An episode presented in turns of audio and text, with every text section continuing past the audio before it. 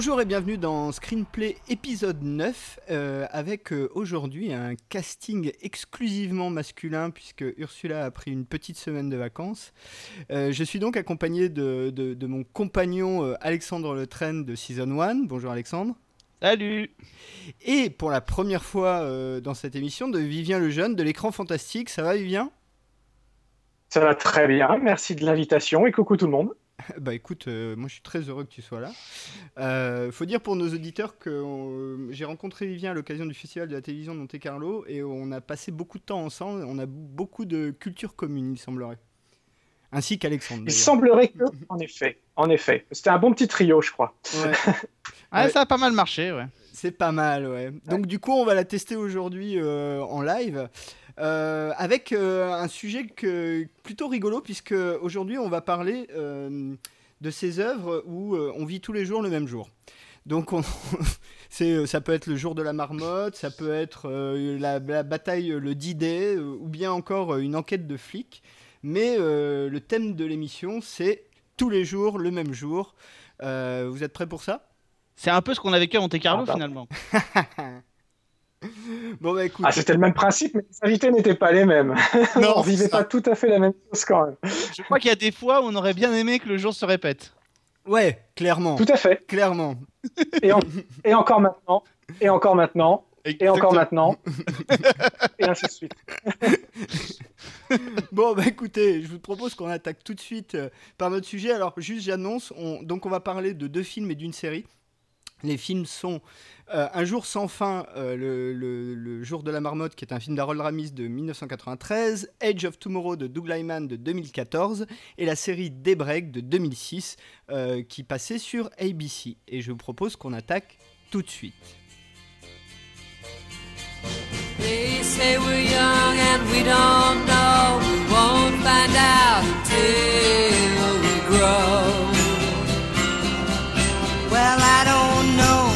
All that's true. Cause you got me, and baby, I got you. Hey, I got you, babe. I got you, babe. Donc tous les jours le même jour, euh, ben, on va attaquer avec euh, l'ancêtre en fait, peut-être le, premier d'ailleurs du genre, euh, qui est Un jour sans fin, The, Ground, The Groundhog Day de Harold Ramis, film de 1993. Donc Un jour sans fin, ben, ça parle d'un présentateur météo qui est joué par Bill Murray qui va couvrir la sortie de la marmotte, qui va annoncer euh, s'il y a encore de l'hiver ou si on arrive au printemps. Et euh, c'est un horrible personnage euh, complètement euh, misogyne, qui aime pas les gens, enfin bon, bref. Et il va se retrouver à se réveiller tous les matins et à revivre ce jour-là tous les jours jusqu'à ce qu'il l'améliore, et notamment vis-à-vis du personnage de Rita, qui est interprété par Andy McDowell. et évidemment, il y a une, love story entre eux. Donc, bah, un jour sans fin, premier, premier souvenir, Alex? Oh, Oh, c'est loin, c'est très très très très très très très très très loin. Euh, ça fait partie des films que j'ai vus quand j'étais euh, ado à l'époque et euh, c'est moi j'aime assez bien quand le traitement est fait comme ça sur le thème de la comédie euh, de la comédie romantique. Euh, Les Américains en sont assez assez friands et je trouve que c'est un, sujet qui colle bien euh, à la à la comédie romantique. Finalement le- la question qui est sous-jacente à ces au film dont on va parler et aux séries, c'est finalement c'est le, choix, la question du choix, la question du, libre arbitre, la question d'assumer ses choix. Et je trouve que en l'occurrence, euh, ça se prête bien à ce, genre de, film, même si c'est vrai qu'avec le recul, pour l'avoir revu là pour l'émission, euh, c'est évidemment, et c'est hormis le cadre qui est celui du jour qui se répète, on est quand même dans l'archétype de la comédie romantique. Euh, les personnages, les situations, tout est vraiment archi, archi pas caricatural, mais en tout cas, c'est vraiment dans un cadre qu'on connaît, qui a été répété à l'infini, sans mauvais jeu de mots, et, mais qui fonctionne très bien. Donc, euh, c'est pas forcément les comédies romantiques les plus originales qui sont les plus plaisantes. Donc, euh, donc voilà. Donc c'est vrai que cette question-là, moi, ça me, ça me, ça me plaît. J'aime bien le format. Euh, ça m'a rappelé aussi un autre film, alors qu'il ne rentre pas dans le, dans le thème du, du, jour qui se répète, mais c'était un film avec, euh, si je me souviens bien, je me souviens plus de son nom. Ça y est, c'est horrible. Mais l'histoire, c'était cette jeune femme qui avait deux solutions. Elle, elle choisissait deux, deux hum, ah, comment elle s'appelle cette comédienne qui avait joué aussi dans Shakespeare in Love? Mon Dieu, c'est horrible. Euh, Gwyneth Paltrow? Gwyneth Paltrow et qui choisissait en fait deux situations de vie euh, selon qu'elle prenait ou pas un métro. Je crois que ça s'appelait pile ou face. Et, euh, ah et elle avait, elle avait eu deux vies différentes selon quelle, quelle direction elle avait prise. Et finalement, on est un peu dans ce genre de thème-là, euh, dans le thème du choix et essayer de corriger autant que faire se peut euh, la situation qu'on aura, euh, qu'on aura mis en place euh, au début du film. C'est ce qui se passe dans Un jour sans fin. Toute la situation est exposée dès le départ et puis ensuite on va pouvoir les, les corriger, essayer de, de, de, jouer comme ça avec l'histoire qui se répète. Vivien? Alors le premier souvenir, bah, c'était au moment de sa sortie. J'avais été le voir euh, au cinéma. Alors moi, j'étais plus tout à fait ado, mais pas encore un homme, tout à fait. Je n'ai pas voulu le dire, mais enfin, donc, je l'ai pensé euh, très fort. Voilà, donc mais mon cœur de midinette euh, que j'ai toujours, hein, ceci dit, euh, avait bien avait bien marché. Je suis forcément, de toute façon, je pense que tout le monde le serait à peu près. On peut être que en accord avec ce que vient de dire Alexandre. C'est avant tout une comédie romantique qui marche carrément avec euh, deux acteurs qu'on a envie de suivre euh, pour une histoire dans laquelle on a envie de croire. Euh, ce qui est sympa, c'est avant tout le fait qu'à aucun moment on essaye d'expliquer le pourquoi du comment ce pauvre présentateur météo re, revit cette journée sans cesse, sans cesse. On comprend bien que c'est un, il y a une volonté scénaristique de, de rédemption, euh, voilà, d'amélioration de, la personne, d'aller jusqu'à l'amour véritable, etc. Mais du coup, on s'encombre même pas de savoir comment et pourquoi ça lui est tombé dessus. Et ma foi, tout le monde s'en fout, donc c'est pas plus mal.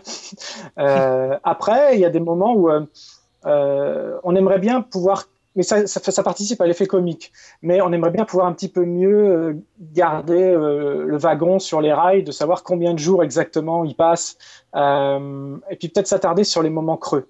C'est ce que ne font pas les films. C'est en ça que des breaks après, quand on va en parler, c'est là où ça se, ça, se diversifie. Sur un film, et ce sera également le cas sur Edge of Tomorrow, on peut passer directement de la fin d'une action du journée pour passer à la suite de cette même action le lendemain en oubliant un peu que le pauvre euh, personnage a dû se retaper le lever, le réveil, le parcours, etc., etc., jusqu'à cette petite amélioration, parfois d'une fraction de seconde, d'une seconde seulement, qui va changer le reste du cours de sa journée. Euh, mais pour l'effet comique, c'est garanti, quoi. Euh... Y a. Alors pour répondre juste à ta question, il y a un site web qui s'appelle Wolf Yards qui a, qui a compté que dans le film, Bill Murray passait 8 ans, 8 mois et 16 jours en tout. D'accord. donc voilà, je sais pas du tout si c'est vrai. J'ai lu aussi quelque part que dans le scénario original, il passait 10 000 ans, donc c'est très très long.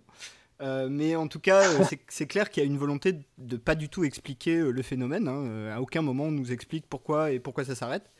Euh, donc le message sous-jacent quand même, c'est d'arriver, euh, c'est presque euh, des réincarnations euh, de, bouddhistes, c'est-à-dire que c'est presque d'arriver à un moment donné à un espèce de moi idéal, et au moment où il atteint ce moi idéal, l'histoire continue. Enfin, j'ai l'impression qu'il y a un peu de ça dans, dans l'idée. Et je suis d'accord avec vous, hein, c'est une très très bonne euh, comédie romantique, avec un Bill Murray qui est pas loin d'être à son meilleur rôle de l'époque. Enfin, franchement, euh, je suis pas loin de, de, de, de, de trouver vraiment là, il avait une vraie maturité. Euh, et, euh, et puis c'est un film de Noël aussi quand même. Enfin, c'est un film de Noël, c'est un film d'hiver, quoi. Et il a cette petite ambiance, film de Noël, il y a des batailles de boules de neige, des trucs comme ça. Donc moi, j'aime bien les films de Noël. la petite ville, la neige, euh, ouais. tout ça. Il y a un côté comme ça. euh, c'est- les Américains sont forts hein, pour ça. hein. Ils, sont capables de, vraiment euh, canaliser euh, très très bien et de manière très efficace. Donc juste pour euh, donner quelques données factuelles, parce que ça c'est mon job dans cette émission. Euh, donc c'est, comme je l'ai dit, hein, c'est un film de Harold Ramis. Harold Ramis, il est plutôt connu pour être un, scénariste et c'est notamment le scénariste de Ghostbusters. Donc c'est pas, c'est plutôt un bon scénariste. Donc avec Bill Murray, Andy McDowell, on l'a dit. Euh, Chris Elliott, qui était un, alors on le cite, je le cite juste parce que c'est aussi un ancien du Saturday Night Live comme Bill Murray euh, et euh, qui joue le rôle du Perchman, je crois. Et Stephen Tobolowsky, qui est un acteur que j'aime bien aussi, qui joue le personnage de Ned, le vieux copain de lycée qui croise et qui, croise Bill Murray tous les jours et qui qu'on peut retrouver dans Californication par exemple. Euh, voilà, c'est un film qui, dont la musique a été euh, composée par George Fenton, donc qui a fait quand même Gandhi ou Les Liaisons Dangereuses, par exemple. Euh, L'histoire est de Danny Rubin, mais euh, initialement c'était une histoire beaucoup plus science-fiction et beaucoup moins euh, comédie romantique, semblerait. Le chef-op, c'est John Bailey qui avait fait Silverado, par exemple. Et c'est donc un film qui a coûté 14 millions de dollars, qui en a rapporté 71 millions aux USA, donc c'est un gros succès, et qui a un joli score de 97% sur Rotten Tomatoes, qui est quand même pas mal du tout. Euh, juste pour euh, rentrer plus dans le, le côté cinématographique, d'après vous, euh, et je vais me tourner d'abord vers Alex, l'aspect répétitif du, du concept, est-ce que c'est c'est pas un peu dangereux? C'est-à-dire que est-ce qu'on risque pas à un moment donné, enfin comment on fait pour, pour continuer à surprendre le spectateur quand tu racontes le même jour tous les jours, enfin tout au long du film, d'après toi? Bah, euh, d'abord, d'abord, il faut quand même. euh, ça paraît tout bête parce que là, on parle d'une comédie romantique, mais enfin, c'est quand même juste au départ une situation qui est une situation qui est hyper cauchemardesque quand même. C'est-à-dire que c'est, euh, en règle générale, c'est jamais le meilleur jour qui se répète. C'est toujours le jour, un jour épouvantable dans lequel on a enchaîné les galères et, qui se répète à l'infini. Donc, on essaie de le corriger à l'intérieur, mais enfin, c'est quand même quelque chose à la base. Et tu parlais d'un ton au départ qui devait être beaucoup plus fantastique, mais c'est quelque chose qui peut être véritablement un espèce de, cauchemar intégral. Oui, évidemment que c'est que c'est casse-gueule, euh, mais de toute façon, tout ce qui a trait d'une manière ou d'une autre à, la thématique du temps et du, du- entre guillemets, parce que là je mets des guillemets sur un, un jour sans fin, mais de la thématique du voyage dans le temps, euh, c'est casse-gueule parce que d'abord il faut pouvoir retomber sur euh, sur ses pattes. euh, d'un point de vue euh, d'un point de vue purement structurel, ça, implique qu'on soit. Alors là, il faut autant, il faut pas qu'il y ait de, de faux raccords dans les films, mais alors avec ce genre de film-là non plus. Euh, et puis, euh, bah, il faut avoir une histoire solide, il faut avoir des personnages qui sont solides pour pouvoir faire à l'infini euh, l'histoire qui se répète. Dans des breaks, c'est peut-être aussi, et on le verra tout à l'heure, c'est peut-être aussi ce qui a flanché, c'est qu'au bout d'un moment, euh, les personnages ne sont pas euh, ne sont pas aussi solides que ça. Et d'ailleurs, Vivien a commencé à le dire, mais je crois qu'arrivé autour du quatrième ou cinquième épisode, la série se débarrasse de la répétition des premières heures de la journée et, et s'embarque dans d'autres directions, ce qui fait qu'on arrive à la fin de la série, où on n'a pas vraiment l'impression du jour qui se répète euh, indéfiniment, alors que tout le plaisir justement euh, d'un film comme Un jour sans fin, c'est de retrouver des situations qu'on a vues, Euh, et d'ailleurs on nous les présente de manière structurelle, on nous les présente dès le début, c'est-à-dire on- la caméra insiste bien par exemple sur la voiture qui amorce le virage, sur la dame, la concierge qui rencontre dans la maison, etc pour nous présenter ces éléments qu'on va retrouver ici et là. Donc là, pour le coup, le, coup de la répétition, il faut qu'elle soit là, il faut qu'elle soit redondante avec des personnages qui, eux, par contre, à l'intérieur, peuvent vivre euh, pleinement leur, leur histoire et peuvent vivre pleinement leur, le déroulé de leur, euh, de leur journée. Et, et- toi, Vivien, sur l'aspect euh, purement cinématographique, enfin. Le seul, le seul moyen pour que, euh, pour que ça marche vraiment, et c'est exactement, pour moi, c'est la grande force de Un jour sans fin, c'est que tu, on passe par des, par des étapes de narration différentes. C'est-à-dire qu'on démarre vraiment sur la comédie. Et il y a ce moment décisif, euh, pour moi, c'est le moment où il, prend conscience que euh, il, ne veut plus qu'il y ait une seule personne qui meure ce jour-là. Il faut que cette journée qu'il est destiné à revivre sans fin se passe bien pour tout le monde. Et là, il commence à ne plus penser à lui, mais à aller faire son circuit, sauver, tous les gens, du, plus petit au plus gros des accidents. Euh, et c'est là où en fait le personnage commence à changer, et c'est en le suivant lui dans son évolution, j'allais dire antinaturelle ou surnaturelle, qui, qui va prendre le spectateur euh, de plus en plus au trip, quoi. Euh, on va commencer à l'apprécier aussi, parce qu'au début, c'était pas gagné. Euh, après, ce, ce phénomène de répétition, il, il peut s'en aller à partir du moment où il décide, en se levant le matin, de faire un choix radicalement différent. Comme par exemple, ne plus aller dans la rue euh, rencontrer son ancien copain et toute la bande qui, cô- qui côtoie tous les jours, mais aller commencer à prendre des leçons de piano parce qu'il se dit qu'avec le temps, il pourra devenir un grand pianiste. Donc là, la, routine peut changer. C'est exactement ce qui va se passer dans, dans des breaks euh, plus tard. Euh, voilà. Après, la meilleure ressource comique sur ce genre de film, c'est le cut au niveau du montage. Il n'y a pas d'artifice, il n'y a pas besoin d'artifice supplémentaire. En un simple cut, pouf, on est à la journée suivante et ça accentue chaque effet, qu'il soit comique, dramatique, romantique. euh, voilà. Et c'est très très bien géré sur un jour sans fin. Après, ce qui est un peu moins bien géré, si effectivement euh, il est là plus de 8 ans, c'est que n'importe qui pèterait vraiment un plomb. Alors, il, en pète un dans le film, mais euh, tout petit, il se reprend vite quand même. Je pense qu'on ne peut pas sortir d'une d'un- d'une histoire pareille, mais même 8 mois, sans aller jusqu'à 8 ans, même 8 mois sans, sans devenir complètement ma boule. Quoi. Ouais, ouais, je suis, je suis, je suis d'accord, mais c'est vrai que comme le, le ton de la, du film, c'est une, une rom-com, c'est une, une comédie euh, romantique, euh, il y a quelques petits aspects un peu tr- dramatiques, mais ils sont très très vite évacués au risque de, de perdre le spectateur euh, dans, un, dans une histoire différente en fait. Je pense que le problème, il, Tout à fait. il est là. Mais Maintenant- 4 ans, mais quatre ans plus tard, il y, a- il y a un autre film qui finalement, alors on n'était pas dans la thématique de la récurrence du jour qui se répète, etc. Mais il y a un autre film qui a, qui a pris un peu euh, ces codes-là, le code euh, du repérage, des choses qui se répètent et qui font que prendre conscience au héros qu'il appartient lui-même aussi à l'entité. Euh, moi, ça m'a fait penser sur certaines séquences, c'est le Truman Show avec Jim Carrey parce qu'il y, a des- y a des moments au début du. Quand il va prendre conscience qu'il est dans quelque chose qui n'est pas la vraie vie, qu'il y a quelque chose de pas normal qui se, qui se passe, qu'est-ce qu'il fait? Bah, c'est, sûr, c'est les mêmes points de, des détails que le personnage de, Un jour sans fin pourrait se repérer, c'est-à-dire sur euh, la voiture qui passe toujours au même endroit, le, le, mec qui passe et qui va lui dire bonjour, etc. Et il y a cette sensation d'être pris dans une espèce de cercle. Effectivement, le Truman Show, c'est encore une autre histoire et un autre, et un autre univers, mais il y avait, il y avait cette thématique-là aussi, ces, ces, petits repérages d'une, histoire qui se répète, puisque c'est une émission de télé-réalité. Euh, moi, qui qui m'ont en tout cas, quand j'ai revu là euh, Un jour sans fin, qui m'ont parlé, qui m'ont dit quelque chose. Ouais, euh, et puis euh, il y a quand même un truc euh, scénaristique, c'est que c'est le concept permet en fait de passer son temps à ne raconter que des anecdotes, finalement. Mm. Le- L'essentiel du, du, du- du film, si on, si on enlève l'histoire du, personnage principal un petit peu, c'est que des petits bouts de, de, de vie qu'on, d'ailleurs, qu'on on te montre même, c'est presque artificiel. On te dit voilà, on aurait pu tourner cette situation comme ça, puis on aurait pu la raconter comme ça, puis on aurait pu raconter aussi comme ça, en fonction euh, de, de, de choses qui changent légèrement. Donc je crois qu'il y a un vrai jeu aussi euh, d'écriture cinématographique, de se dire euh, bah tiens, on va pouvoir jouer là-dessus. Et bizarrement, la seule chose qui marche pas bien, c'est le running gag en fait, parce que comme on s'attend à ce que ça se répète, bah du coup, euh, ça tombe à l'eau, euh, je trouve. Mais dernière question sur le film, puis après on passe à, à des breaks.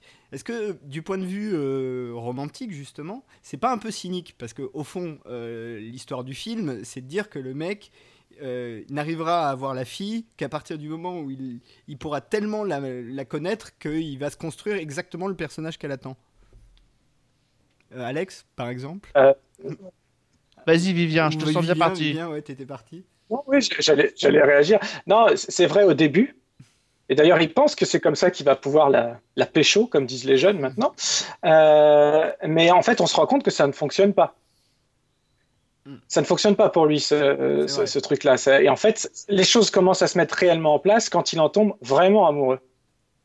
Et c'est là que tout change parce qu'il commence à la comprendre vraiment et avoir vraiment envie de lui faire plaisir. C'est pas juste pour lui trouver des points communs ou savoir comment lui parler ou savoir quel morceau lui interpréter, etc. C'est euh, quand il a fameux, quand- depuis qu'il est devenu un grand pianiste. Euh, non, non, c'est c'est à ce moment-là que tout bascule en fait. Et à ce moment-là, le film est presque terminé parce qu'il y a plus finalement, il y a plus rien, il y a plus rien à dire. Ah bah, une, fois que le personnage a atteint la rédemption, c'est la fin du film. C'est Mais, mais t'as t'as pas, t'as pas totalement tort, Christophe. C'est-à-dire que euh, je sais pas si c'est vraiment euh, euh, cynique, mais en tout cas, c'est. Il y a, il y a plus la. Enfin, en fait, avec ce, ce, ce- ce mécanisme-là, il n'y a pas la spontanéité de la, de la, de la vie, ce qui fait que aussi euh, on tombe amoureux ou on tombe pas amoureux d'une personne. C'est aussi les, les erreurs qu'on commet. Et là, en fait, l'idée, c'est de, de gommer finalement euh, toutes les erreurs qui vont faire que. Est-ce que finalement le, Bill Murray qui tombe amoureux de Andy McDowell euh, et peut-être la, et la réciprocité qu'il peut y avoir, est-ce que c'est vraiment le Bill Murray dont elle serait tombée amoureux, du personnage qu'il est Euh, Est-ce qu'une fois libéré de la boucle temporelle, euh, s'il s'en libère, Est-ce que euh, il va, il va vraiment continuer à être le, mec de la fin ou est-ce qu'il va revenir le mec du début? Enfin, il y a, quelque chose de, il y a quelque chose d'assez terrible aussi effectivement dans, cette histoire et dans ce que ça implique, c'est qu'on on essaye de gommer toutes les erreurs qu'on peut faire, comme s'il suffisait de, de, en fait, c'est faire table rase quoi. On efface le, le tableau et on, et on recommence à zéro. Et puis tant que c'est pas parfait, ben on recommence quoi. Donc euh, c'est comme un entraînement sportif où on veut faire une figure artistique et on recommence sans arrêt, sans arrêt le triple loot sur les patins à glace jusqu'à ce qu'il soit parfait et qu'on arrête de tomber par terre. Donc, euh, sauf qu'évidemment pour une compétition sportive ça marche bien. Euh, pour les relations humaines, les, les relations entre les gens, ben non. euh, euh, non, c'est pas, c'est ce qui fait qu'on est un peu rognon, c'est ce qui fait qu'on est un peu désagréable, c'est ce qui fait que, voilà, c'est non, enfin voilà, il y a effectivement quelque chose d'assez terrible et d'assez et d'assez noir. Bon, à la fin, ce qui aussi fonctionne dans, dans le concept, c'est que justement, comme on s'attend à ce qui va se passer, ça marche, ça crée de l'action à partir du moment où il y a un truc qui change, quoi. Mm. C'est exactement l'inverse de ce qu'on ferait normalement. C'est-à-dire que normalement, on essaye de sur... Enfin, on surprend par quelque chose qu'on connaît pas. Là, on, surprend euh, en changeant quelque chose qu'on connaît, en fait. C'est un peu la dynamique. Bon, ben, on a fait un peu le tour sur euh, le jour de la marmotte. Euh, très très bon film. D'ailleurs, si vous l'avez pas vu, regardez-le parce que même encore aujourd'hui, c'est un film qui se laisse bien bien regarder et qui est très agréable. Et ben, je vous propose qu'on passe à Daybreak, à notre série. Euh, et puis, ben, euh, comme j'ai un spécialiste de série euh, autour du micro, euh, Alex, euh, Vivien. parle-nous de Daybreak. Ah, Daybreak, c'est une petite série qui a pas duré très très longtemps. Elle a eu que 13 épisodes. Euh, mais effectivement, euh, on l'a dit, c'était euh, la thématique, en tout cas celle du jour sans fin, c'est celle qu'on aurait aimé effectivement voir abordée dans une série. Et là, effectivement, on prend une dose de, de polar, en l'occurrence le meurtre d'un adjoint du procureur. On prend, on prend la dose de la grosse conspiration un peu. Un peu euh, à la vaniche ou des choses comme ça, avec une espèce de truc, une société secrète, etc. Et ça donne euh, l'idée que le- finalement le personnage donc euh, interprété par Ty Diggs, Brett Hooper, est accusé donc du meurtre du, du procureur et il va réaliser très vite qu'il est piégé par tout le monde en fait autour de lui. Il peut faire confiance finalement à personne. Sa petite copine se retrouve aussi en danger. Bref, et il essaye comme ça quand il comprend que le jour se répète, il essaye effectivement d'aller toujours plus loin, d'empêcher des situations. Donc évidemment c'est à la fois la boucle qui se répète et en même temps le, voyage dans le temps, puisque euh, en remontant dans le passé et en pouvant empêcher des situations de se produire, il essaye d'avoir un, de changer le cours de l'histoire et d'essayer de, le transformer et en même temps d'essayer de trouver qui a assassiné le procureur, euh, l'adjoint du procureur Garza et puis qui a essayé de le piéger et pourquoi. Donc et ça donne lieu effectivement à une énorme conspiration euh, qui trouve un point final à, à la fin. Moi j'avoue que j'ai pas été encore jusqu'à la fin, mais Christophe l'a vu et et confirmera certainement qu'il y, a- y y un point, un final, mais, euh, mais voilà. Euh, euh, ouais, juste, euh, donc pour, juste pour préciser, donc la série passée sur ABC, en France sur TPS Star puis France 4. Euh, c'est des formats euh, 42 minutes par épisode. Et c'est une série qui est, dont le showrunner était, Jeffrey Bell. Et Jeffrey Bell, c'est un type qui a bossé sur X-Files, Angel, Alias, Marvel Agents of Shield. Non, Alex ne crie pas. Ah, le pauvre. Et, euh, et voilà, donc, euh, et qui n'a pas été diffusé en entier. Alors, il y a bien eu 13 épisodes de tournée, mais le premier run diffusé sur ABC, a diffusé, ABC n'a diffusé que les 6 premiers épisodes avant d'arrêter la série. Immédiatement succédé à Lost, donc euh, c'était pratiquement la chronique d'un crash annoncé en termes d'audience. Enfin, je, vois pas comment ils auraient pu faire autant d'audience qu'avec Lost. Vivien, ton avis sur des breaks Alors moi, j'étais passé complètement à côté, donc je l'ai découvert euh, là cette semaine euh, pour préparer l'émission. Donc j'ai, comme Alex, j'ai pas eu le temps d'aller jusqu'à la fin. J'ai vu que que les huit premiers, j'allais dire, mais comme il y en a que 13 en tout, euh, je suis presque à la fin. Euh, j'ai pas été pris. J'avoue que je suis pas pris euh, par ce qui se passe. Euh, je trouve que ça manque de style avant tout. C'est-à-dire qu'on parle quand même de gens qu'on fait. Voilà, tu citais. Euh, tu citais X-Files, tu citais Lost. On est quand même très très loin esthétiquement de, de, de séries aussi abouties, aussi abouties que ça. Ouais, mais il y a Marvel Et, Agents euh, of Shield. Il y a Marvel Agents of Shield, on peut comprendre. vrai, non, mais je, je, je, je l'ai pas relevé, t'as vu. Moi non plus. voilà. C'est. euh, Non, il n'y a rien à dire là-dessus. Euh, bref, on n'est pas là pour dire du mal, mais. Ah, Euh, merci. non, je, sais des breaks, je sais maintenant pourquoi Vivien est mon ami. Je le sais. Cet homme a du goût. Bah, ou, ou en l'occurrence, de l'antigout, là. Sur le... Enfin, bref. Euh, des breaks, des breaks, des breaks. Non, euh, moi j'étais assez euh, surpris de voir que euh, finalement c'est, ça démarre comme un cop show, et ça reste un cop show. Voilà. Euh, de plus, on utilise l'élément fantastique juste comme prétexte. Et derrière, il n'y a plus rien de fantastique qui suit, à part peut-être cette société secrète, mais qui, bon, qui reste euh, désespérément humaine, j'ai envie de dire. Et euh, alors, est-ce que c'est un problème de casting? Est-ce que c'est un problème d'écriture pure? Ouais, comme on le disait aussi tout à l'heure, au bout du quatrième épisode, euh, on se rend compte qu'il peut vraiment changer les choses. Alors, si ce n'est les choses, il peut au moins changer les gens. C'est-à-dire qu'une fois qu'il a abouti euh, une de ses missions, ça va influer sur, euh, sur la personne, même si cette personne revit la même journée sans en avoir conscience. Euh, quelque chose aura changé dans sa tête qui va faire que ce problème-là, bah, il aura pu à le gérer de la journée.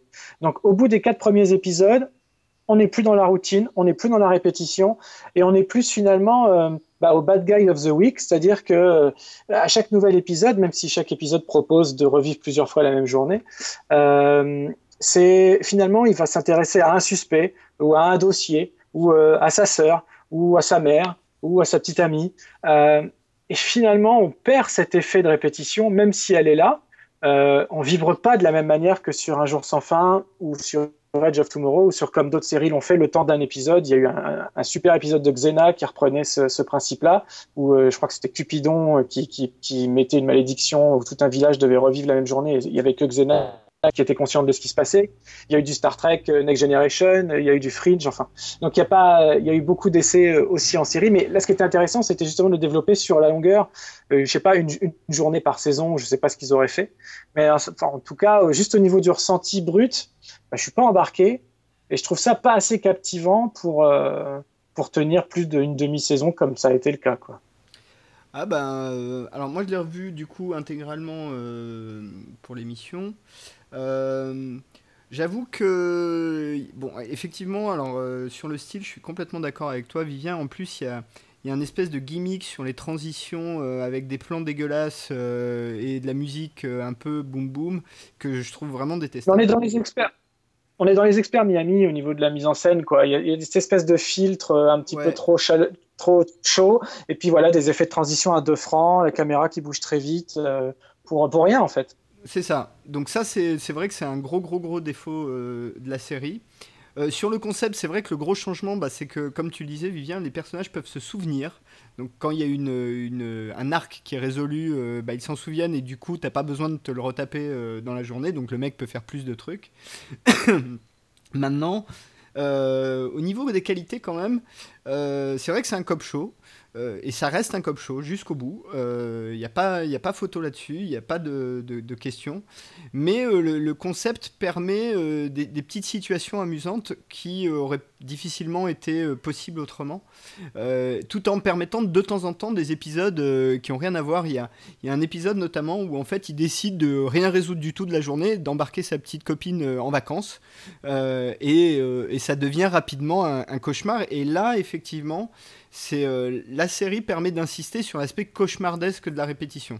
Et euh, alors peut-être Ty Diggs était peut-être pas le meilleur choix euh, pour le rôle, j'en sais rien, mais c'est vrai que le vrai apport de la série, c'est qu'on rentre dans une vision dramatique du truc et où on sent le personnage quand même qui qui ne, ne profite pas une seconde de, euh, du fait de pouvoir vivre le même jour, et d'ailleurs qui très souvent, dans les épisodes, euh, annonce qu'il a peur que ce soit le dernier, et que donc certains personnages qui soient morts bah, soient vraiment morts, etc., etc., etc.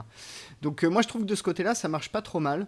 Et après, bah, c'est vrai qu'il faut tenir une, même une demi-saison, enfin même 13 épisodes, et que 13 épisodes sur ce concept-là, c'est un peu compliqué. Moi, ça m'a fait penser un petit peu au, concept d'une série qui, a deux ans, je crois, qui s'appelait Awake, euh, qui était aussi un cop show avec un type qui, euh, chaque fois qu'il se réveillait, était dans une réalité parallèle. Donc il vivait dans deux réalités parallèles et il, enquêtait sur des affaires qui se répondaient d'une réalité à l'autre.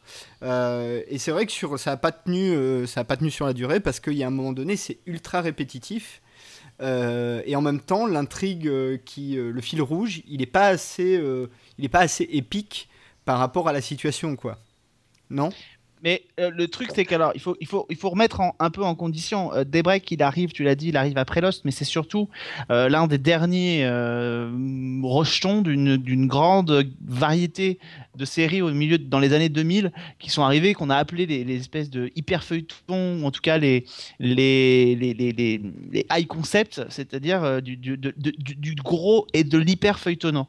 On est aussi à une époque où le concept de mini-saison, tel qu'on commence à le voir arriver aujourd'hui, c'est-à-dire un peu plus sur le, le- le- la thématique du, câble, euh, n'existe pas encore. Donc effectivement, on voit dans des breaks, et tout à l'heure Vivien euh, disait peut-être que sur la série ça le permet, on voit qu'en tout cas sur la série de Network, c'est-à-dire avec un format de saison longue, euh, tout à l'heure tu parlais de cet épisode où il emmène sa femme à la plage, enfin se balader, et, je crois que là on rentre typiquement dans, dans les, dans les travers du, du Network pour ce type d'histoire, c'est qu'effectivement au bout d'un moment il faut diluer, parce qu'il faut tenir 22 épisodes, il faut tenir X saisons, et que donc là potentiellement il aurait peut-être mieux valu avoir un- une histoire concentrée en 13 épisodes, avec peut-être deux saisons, ou peut-être en saison 2, une, une autre journée qui se répète, mais effectivement, et se concentrer sur l'action brute. Moi, potentiellement, j'étais assez client de ce genre de choses. Alors qu'il n'y ait pas de style visuel ou des choses comme ça, j'avoue que quand je regarde ce genre de série-là, je vais être très honnête, je m'en fous un peu. Euh, moi, j'avais bien aimé, je m'étais bien marré devant des séries comme Vanished, par exemple, qui reprenaient aussi ce, ce concept d'une espèce de- d'en- d'enlèvement avec une grosse société secrète. Euh, L'histoire en elle-même euh, m'avait bien plu dans tes breaks.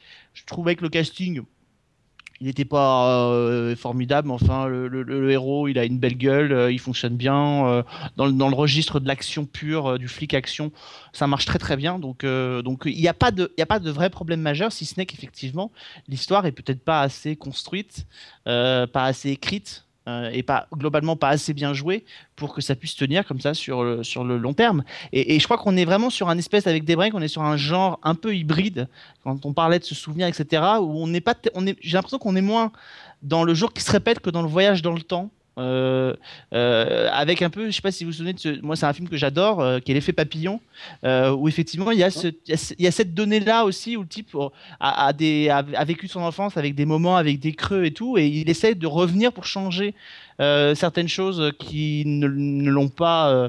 Ne l'ont pas, euh, qui se sont mal passées avec des drames, etc. Il essaye de les changer, et donc d'avoir une, influence sur l'histoire. Et c'est typiquement ce qui arrive au héros de Daybreak. Il essaye de, à chaque fois qu'il sait qu'il a repéré dans une journée qu'il y avait un, problème, euh, bah, il essaye de revenir sur ce problème-là, de- d'emmener dans une autre direction. Et donc du coup, la série, elle aussi, part à chaque fois dans une autre direction. Et c'est ça le problème.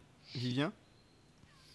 Ouais, alors moi j'ai juste un truc. euh, en revanche, je voulais, voilà, j'ai parlé un petit peu vite tout à l'heure. Euh, j'ai peur d'avoir cité deux flics à Miami à la place des experts Miami. Donc euh, qu'on s'entende bien sur le sur le mauvais traitement de l'image. Je parlais des experts à Miami parce que j'adore t'as bien dit Miami. les experts Ouais. Miami. En tout cas, c'est ce que ouais. j'ai entendu. Alors- le filtre jaune, tout le monde est bon, d'accord. Voilà. Alors, ce- ce- ce- cela étant dit, il y a une chose que j'aime beaucoup dans des breaks, c'est le fait que les blessures qu'il euh, qu'il peut avoir pendant la journée, il se réveille avec le faux lendemain. C'est-à-dire que s'il se prend une balle, euh, il va se réveiller avec euh, du sang sur la chemise et la balle toujours dans l'épaule, même si c'est la même journée qu'il revit.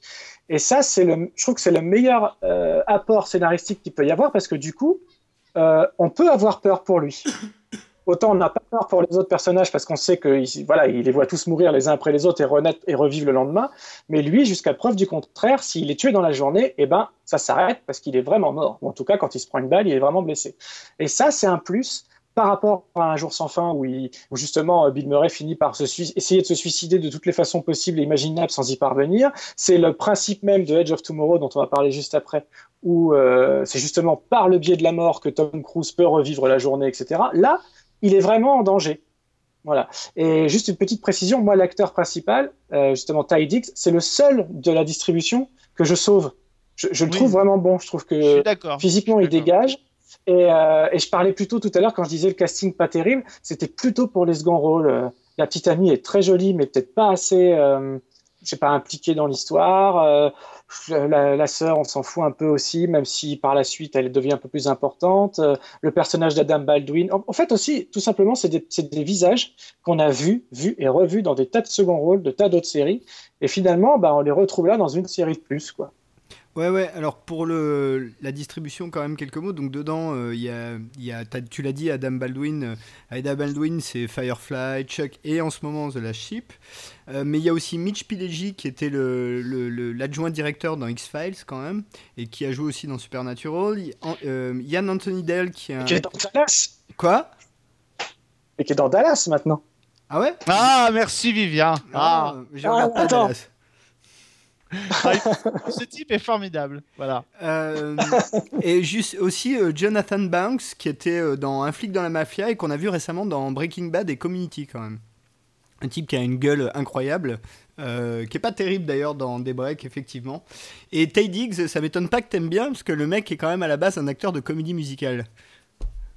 Ah bah voilà, tu vois. je- C'est le- Alors dis-moi tout parce que je. C'est le rôle principal de Rent. Ah très bien, bah tu vois. Mais, euh, depuis, suis raccord. mais depuis, mais depuis, il a fait, depuis, il a fait private practice quand même. hein, donc, euh, il a- c'est vrai. Aïe, aïe. Et c'était un des acteurs ré- récurrents de private practice, le Ah c'était de même Grey's euh. Maincast, euh, Diggs dans Private Practice. Exactement. Mais Et je crois que on parlait de Mitch Pileggi, je crois qu'il y a eu un épisode d'X-Files aussi avec ce- cette thématique-là. Du... Je crois que c'était en saison 6, c'est un épisode qui s'appelait Monday, je crois, mais alors je m'en souviens plus très Tout à bien. fait. Mais, euh, Ah, mais si, tout à fait. Ouais. Ce serait pas étonnant en tout cas. Ce serait pas étonnant. Mais en tout cas, euh, Daybreak, euh, donc euh, série euh, avortée, même si il est peu probable qu'ils aient auraient pu tenir très longtemps sur la durée. Alors, sans spoiler, je peux quand même dire aux gens qui écoutent qu'il y a une vraie fin. Voilà, il y a ça se conclut. Donc, vous pouvez regarder les 13 épisodes jusqu'au bout. Vous serez pas frustré en vous disant merde, ça, s'arrête à la moitié. Et, globalement, c'est vrai que c'est une série, bah, c'est une série qui est mal tombée, quoi. On peut dire ça. Ah bah oui, enfin elle est mal tombée. euh, Je sais pas si elle est mal tombée parce que dire qu'elle est mal tombée, ça voudrait dire que euh, elle n'est pas arrivée au bon moment et qu'en d'autres époques elle aurait pu marcher. Euh, je crois que quelle que soit l'époque où elle serait arrivée, elle aurait pu, elle aurait pas marché. Il y a pas de, et elle aurait pas marché parce qu'elle n'était pas assez solide, parce qu'elle n'était pas assez construite, parce que euh, au-delà du plaisir qu'on peut avoir à la regarder, ce qui est mon cas, ce qui est notre cas, j'ai l'impression à tous les trois, la série est pas assez solide. Donc elle aurait pu sortir aujourd'hui. Alors si, peut-être que le seul moment où elle aurait pu sortir et où elle aurait peut-être pu marcher, c'est si elle sortait maintenant euh, avec ce concept de série événement ou avec ce concept de mini-saison, parce qu'effectivement, peut-être que dans ces cas-là, les auteurs l'auraient construit comme tel et auraient pu concentrer l'histoire. Mais une série comme Daybreak, si, euh, si on veut qu'elle fonctionne, il faut qu'elle se concentre sur son histoire et qu'elle ne s'éparpille pas. Euh, donc, telle qu'elle était construite là, je crois qu'il y avait, y avait, pas grand-chose à sauver, de même que des, je les citais, mais des séries comme Vanished, comme Kidnap, euh, comme plein d'autres séries comme ça, euh, n'avaient pas beaucoup de raisons de s'en sortir. Elles ont surfé sur une vague, euh, celle des high concept, et, euh, et elles n'ont pas réussi à, à rester sur la planche. Ouais, ouais, complètement. Tout à fait d'accord. Moi, ce qui me gêne vraiment dans la série, j'avoue, c'est le, c'est le, la différence de, de niveau d'intérêt entre euh, le truc euh, où l'univers s'attaque à un type et lui fait revivre le- tous les jours le même jour, en gros, et euh, l'intrigue policière qui est quand même une intrigue policière relativement basique, quoi. Elle n'est pas, elle est pas super exceptionnelle. C'est ça. et, et c'est vrai que ce- cette, cette différence d'échelle, à un moment donné, fait que ce que le mec fait paraît un peu vain. Enfin, Tu prends, tu prends par exemple la même, la même donnée, le même cadre, et puis tu le mets avec euh, allez, la première scène euh, de Lost, c'est-à-dire le crash d'avion, euh, et t'imagines comme ça un espèce de truc à grande échelle, un, un crash d'avion qui aurait été, qui aurait débouché sur une conspiration, j'en sais rien, peu importe, mais tu prends le même type avec un espèce d'enjeu colossal, euh, parce que là, on va pas être méchant avec proc- l'assistant du procureur Garza, mais enfin tout le monde s'en tamponne de savoir euh, qui l'a assassiné et pourquoi. Donc il faut à un moment donné, il faut un enjeu quoi. Il faut quelque chose qui soit qui soit à la hauteur du cadre qu'on offre. T'as tout à fait cerné le truc. Ah non, il y a rien. Bah ouais, c'est un peu le, un peu le problème, surtout que les, les premiers épisodes t'annoncent un truc énorme. Euh, Il y a cette espèce de plan à la fin du premier, du pilote où il est dans une carrière euh, avec un type qui dit des trucs un peu cryptiques comme ça. Alors tu t'attends et en plus t'es, t'es en 2006, t'es encore un peu post X Files, donc tu t'attends à des trucs énormes, le gouvernement, tu sais pas quoi. Et puis en fait, euh, en fait, c'est une histoire de, de ripou quoi, gros, grosso modo. hein. ça, ça, ça se résume à ça. hein. Hmm. Donc, ben, je vous propose qu'on passe euh, à notre second film de ce thème, euh, qui est tout récent, hein, qui euh, est sorti il y a un mois et demi, au moment où on enregistre, ou quelque chose comme ça. C'est Edge of Tomorrow, et puisque j'ai un représentant de l'écran fantastique autour du micro, je vais lui laisser le soin de nous raconter Edge of Tomorrow, Vivien. Ah bah écoute, il n'y a pas de problème. C'est un, c'est d'autant plus que c'est très facile à raconter parce que euh, il se passe pas tant de choses que ça finalement. Le principe, c'est un, bah, c'est Tom Cruise qui, euh, contrairement à toute attente au début, euh, il incarne le, le commandant Cage, qui n'est vraiment pas le héros de l'histoire, mais qui est même complètement, c'est même pire qu'un anti-héros. C'est un, c'est un pleutre pas possible. Il joue les publicitaires, les publicistes pour l'armée. Il représente l'armée face à une invasion d'extraterrestres. J'allais dire une de plus, mais on s'en fout. Eux, ils sont prétextes, ces extraterrestres, finalement. Euh, et donc, il est là pour simplement euh, euh, être le visage de l'armée, euh, enfin, un des visages de l'armée, et, euh, et en, en- en faire en sorte que le plus de personnes s'enrôlent dans, dans les troupes. Euh, seulement, un jour, on lui demande d'aller euh, directement au cœur de l'action et de devenir véritablement soldat euh, à son tour. Euh, et donc, il est dès sa première sortie, dès sa première mission, alors qu'il il a été présenté à son nouveau, à ses nouveaux camarades, à son bataillon comme étant un déserteur, donc il y a mieux comme un- comme introduction. Euh, eh bien, il est très vite tué, à peine arrivé. euh, en- euh, je crois que c'est en France hein, que ça se passe d'ailleurs. Oui, oui, c'est en France la première bataille. Il se fait directement dégommer. Et il se réveille à nouveau sur, sur, sur le site d'entraînement militaire. Et ainsi de suite. Et ainsi de suite.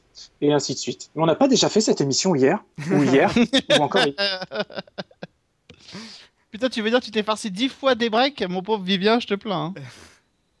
Mais sans, sans, sans même me rendre compte, là j'ai comme un flash, là je pense que je l'ai vu plusieurs fois. euh, ouais. Non, je l'ai vu, Non, tu confonds avec Dallas. fois. Non, alors, ce que- Voilà, c'est ça. Pas- Non, t'as non, pas des- tout, non, ce que j'ai envie de dire, ce qui, à mon sens, qu'il faut retenir sur un, sur un film comme Edge of Tomorrow, c'est que euh, donc il se regarde presque comme un jeu vidéo. Et d'ailleurs, il est parfois tourné un peu comme un jeu vidéo. Ouais, C'est-à-dire c'est- que euh, chaque nouvelle vie de Tom Cruise est, un, est une nouvelle tentative d'aller au bout de l'action et de, et de vaincre le boss de fin, puisque euh, c'est bien commode aussi, les, les extraterrestres dont on parle, euh, bon, un tout petit cerveau, sauf leur super grand chef, euh, qui est planqué quelque part, je vous dis pas où, parce que vous verrez le film, mais il est planqué quelque part, et il se trouve que si on tue le, le big boss à la fin, et ben tous les soldats, tous les extraterrestres vont s'arrêter de, de vivre tous en même temps. C'est quand même super pratique. Euh, mais euh, pour ça, il va falloir qu'il meure, meure, meure, re-remeure, re-re-remeure, qu'il enregistre chaque mouvement, savoir euh, qui meurt à quel instant, euh, quelle bébête arrive à quel endroit, euh, quel allié va pouvoir se faire, etc. Et ça va durer des jours, des jours, des jours, des jours, des jours, qui n'en sont qu'un.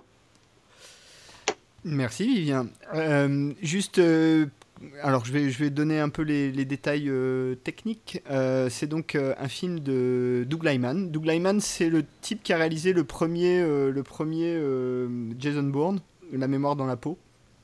Ensuite, il a fait des trucs de Yes Man, genre Jumper, et il va nous faire Splinter Cell l'année prochaine.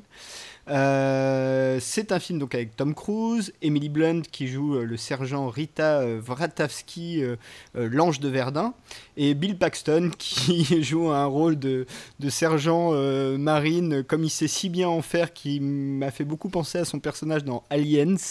En gros, c'est le même. C'est Christopher Beck qui a fait la musique, ça devrait te plaire, ça vient, c'est le mec qui a fait la musique de Frozen, enfin de La Reine des Neiges de Disney. Et, et- et Buffy, avant, qui s'est fait connaître avec Buffy. euh, Absolument. Buffy. Euh, voilà. Non, non, mais bon, après, c'est pas, c'est pas ce qui le rendra célèbre. Non, Euh, Edge of. Tomorrow. Euh, c'est un, c'est basé sur un roman qui s'appelle All You Need Is Kill de Hiroshi euh, Saka... Sakurazaka. Sakurazaka. Euh, et euh, c'est important de dire que ça vient du Japon parce qu'il y a beaucoup de choses dans l'esthétique du film qui font quand même penser aux esthétiques un peu japanimées ou jeux vidéo. Euh, c'est un film shooté par euh, Dion Bibb qui est pas un manchot puisqu'il a quand même fait euh, deux très beaux films de Michael Mann, Collateral et Miami Vice. Bon, Miami Vice, peut-être tout le monde sera pas d'accord, mais et Gangster Squad, dont la photo était sans doute le truc le plus honorable du film. Euh, il dure 1h53, il a coûté 178 millions de dollars et n'en a rapporté que 97 millions aux USA pour l'instant, donc pour l'instant c'est pas du tout un succès, même s'il a rapporté euh, 260 millions de dans le monde. Et il a un joli score de 90% sur Rotten Tomatoes, qui est très honorable. Et euh, avant de donner euh, la parole à Alex, je voulais juste insister sur le côté euh, jeu vidéo, euh, parce que c'est vraiment ça dans, dans of Tomorrow, c'est vraiment euh, le type euh, qui doit passer des niveaux, et quand il rate le niveau, il meurt, et il recommence le niveau. Quoi. Et il y a vraiment ce- cet effet-là qui est quand même très très bien rendu dans le film, sans pour autant que ça soit ennuyeux. Donc euh, ça, moi je trouve que c'est vraiment la grosse réussite du, du film, avec... Pour ma part, l'esthétique générale, les armures, les engins militaires, même, même les aliens dans, leur- dans leur genre, que je trouve vraiment très très réussi. Alex? Alors d'abord en termes de... Moi je l'ai vu dans des conditions alors épouvantables, donc euh, je vais pas être un, super, euh, une super aide euh, là sur, cette partie-là. Simplement, effectivement, tout à l'heure tu parlais, je sais plus si c'était pour, euh, bah, c'était pour un monde sans fin, un jour sans fin.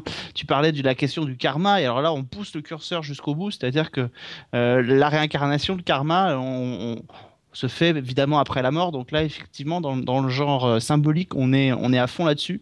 Euh, je vais, passer rapidement euh, et laisser la parole à Vivien, mais c'est pas quelque chose qui me quelque chose qui m'attire plus que ça. Euh, en plus de ça, pour moi, il y a une donnée qui est euh, qui est bête, mais on l'a mentionné pour un jour sans fin, on l'a mentionné pour des breaks. Mais moi, il y a une donnée qui me fait avoir peur pour les héros dans les séries ou dans les films, c'est qu'ils puissent mourir. Euh, mais si le fait de pouvoir mourir, c'est justement le fait de pouvoir recommencer, alors du coup, y a on, brise le on brise le truc qui permet de trembler le plus pour les personnages. C'est ça, moi, qui du coup m'a un peu m'a un peu gêné au départ quand j'ai vu le euh, quand j'ai vu le concept et que j'en ai entendu parler. Après, c'est vrai que visuellement, euh, euh, c'est très bien mis en scène, mais le côté effectivement, comme tu l'as dit, jeu vidéo, moi, m'a un peu m'a un peu rebuté. En plus, j'ai beaucoup de mal avec j'ai beaucoup de mal depuis quelques temps avec Tom Cruise, donc je suis pas je suis pas un ultra fan, donc on peut pas dire que je me précipite dès qu'il y a Tom Cruise à l'affiche d'un film. Donc voilà, donc je, je- voilà, je suis pas. euh, J'aime bien quand ça sert une histoire, euh, une histoire qui est solide et qui est plutôt fun et plutôt légère, comme dans Un jour sans fin. Euh, ça peut se prêter au format série à condition que ce soit bien fait. Là, pour le coup, moi, je, je, ouais, un père passe et manque pour moi euh, sur ce film. Ouais, m- je suis, moi je suis pas tout à... Alors sur euh, Tom Cruise, je suis pas d'accord avec toi, je trouve qu'il est vraiment très très bien dans ce genre de rôle. Euh, je trouve que c'est plutôt un bon acteur en général, il y a pas de... pour moi il n'y a pas trop de questions là-dessus. Mais là pour le coup, c'est vrai que des acteurs qui soient capables de porter de la SF, entre Minority Report, La Guerre des Mondes, Oblivion ou Edge of Tomorrow, c'est un type qui fait le job plutôt pas mal, je trouve, de ce côté-là. Je sais pas ce que Dans la guerre des mondes, ça se discute. hein. Bon, ça, ça peut se discuter, on- on- on- tout peut se discuter, mais je trouve globalement, dans les, dans les acteurs ultra bankable, euh, des types qui soient capables de faire de la SF, euh, il y en a pas tant que ça. Et en plus, comme le soulignait Vivien, ce qui est amusant dans, dans Edge of Tomorrow quand même, c'est que la premier, euh, allez, le premier gros quart du film, le type est globalement un pleutre absolu. Enfin, vraiment, euh, c'est même assez drôle des fois.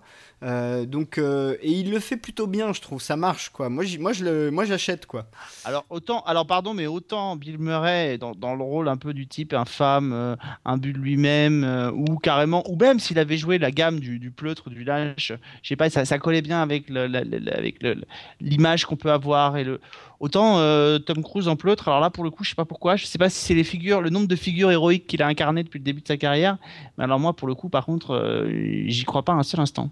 À aucun moment je peux imaginer. Il y a des, comédiens comme ça, j'ai du mal à les imaginer dans ce, dans ce registre-là. Il y a Tom Cruise en pleutre, et puis je me souviens dans Dancer in the Dark, quand j'avais vu Catherine Deneuve en ouvrière d'une usine euh, métallurgique, j'avais dit, je sais pas pourquoi ça le fait pas. Bon bah voilà, là c'est pareil, Tom Cruise en pleutre, ça marche pas chez moi.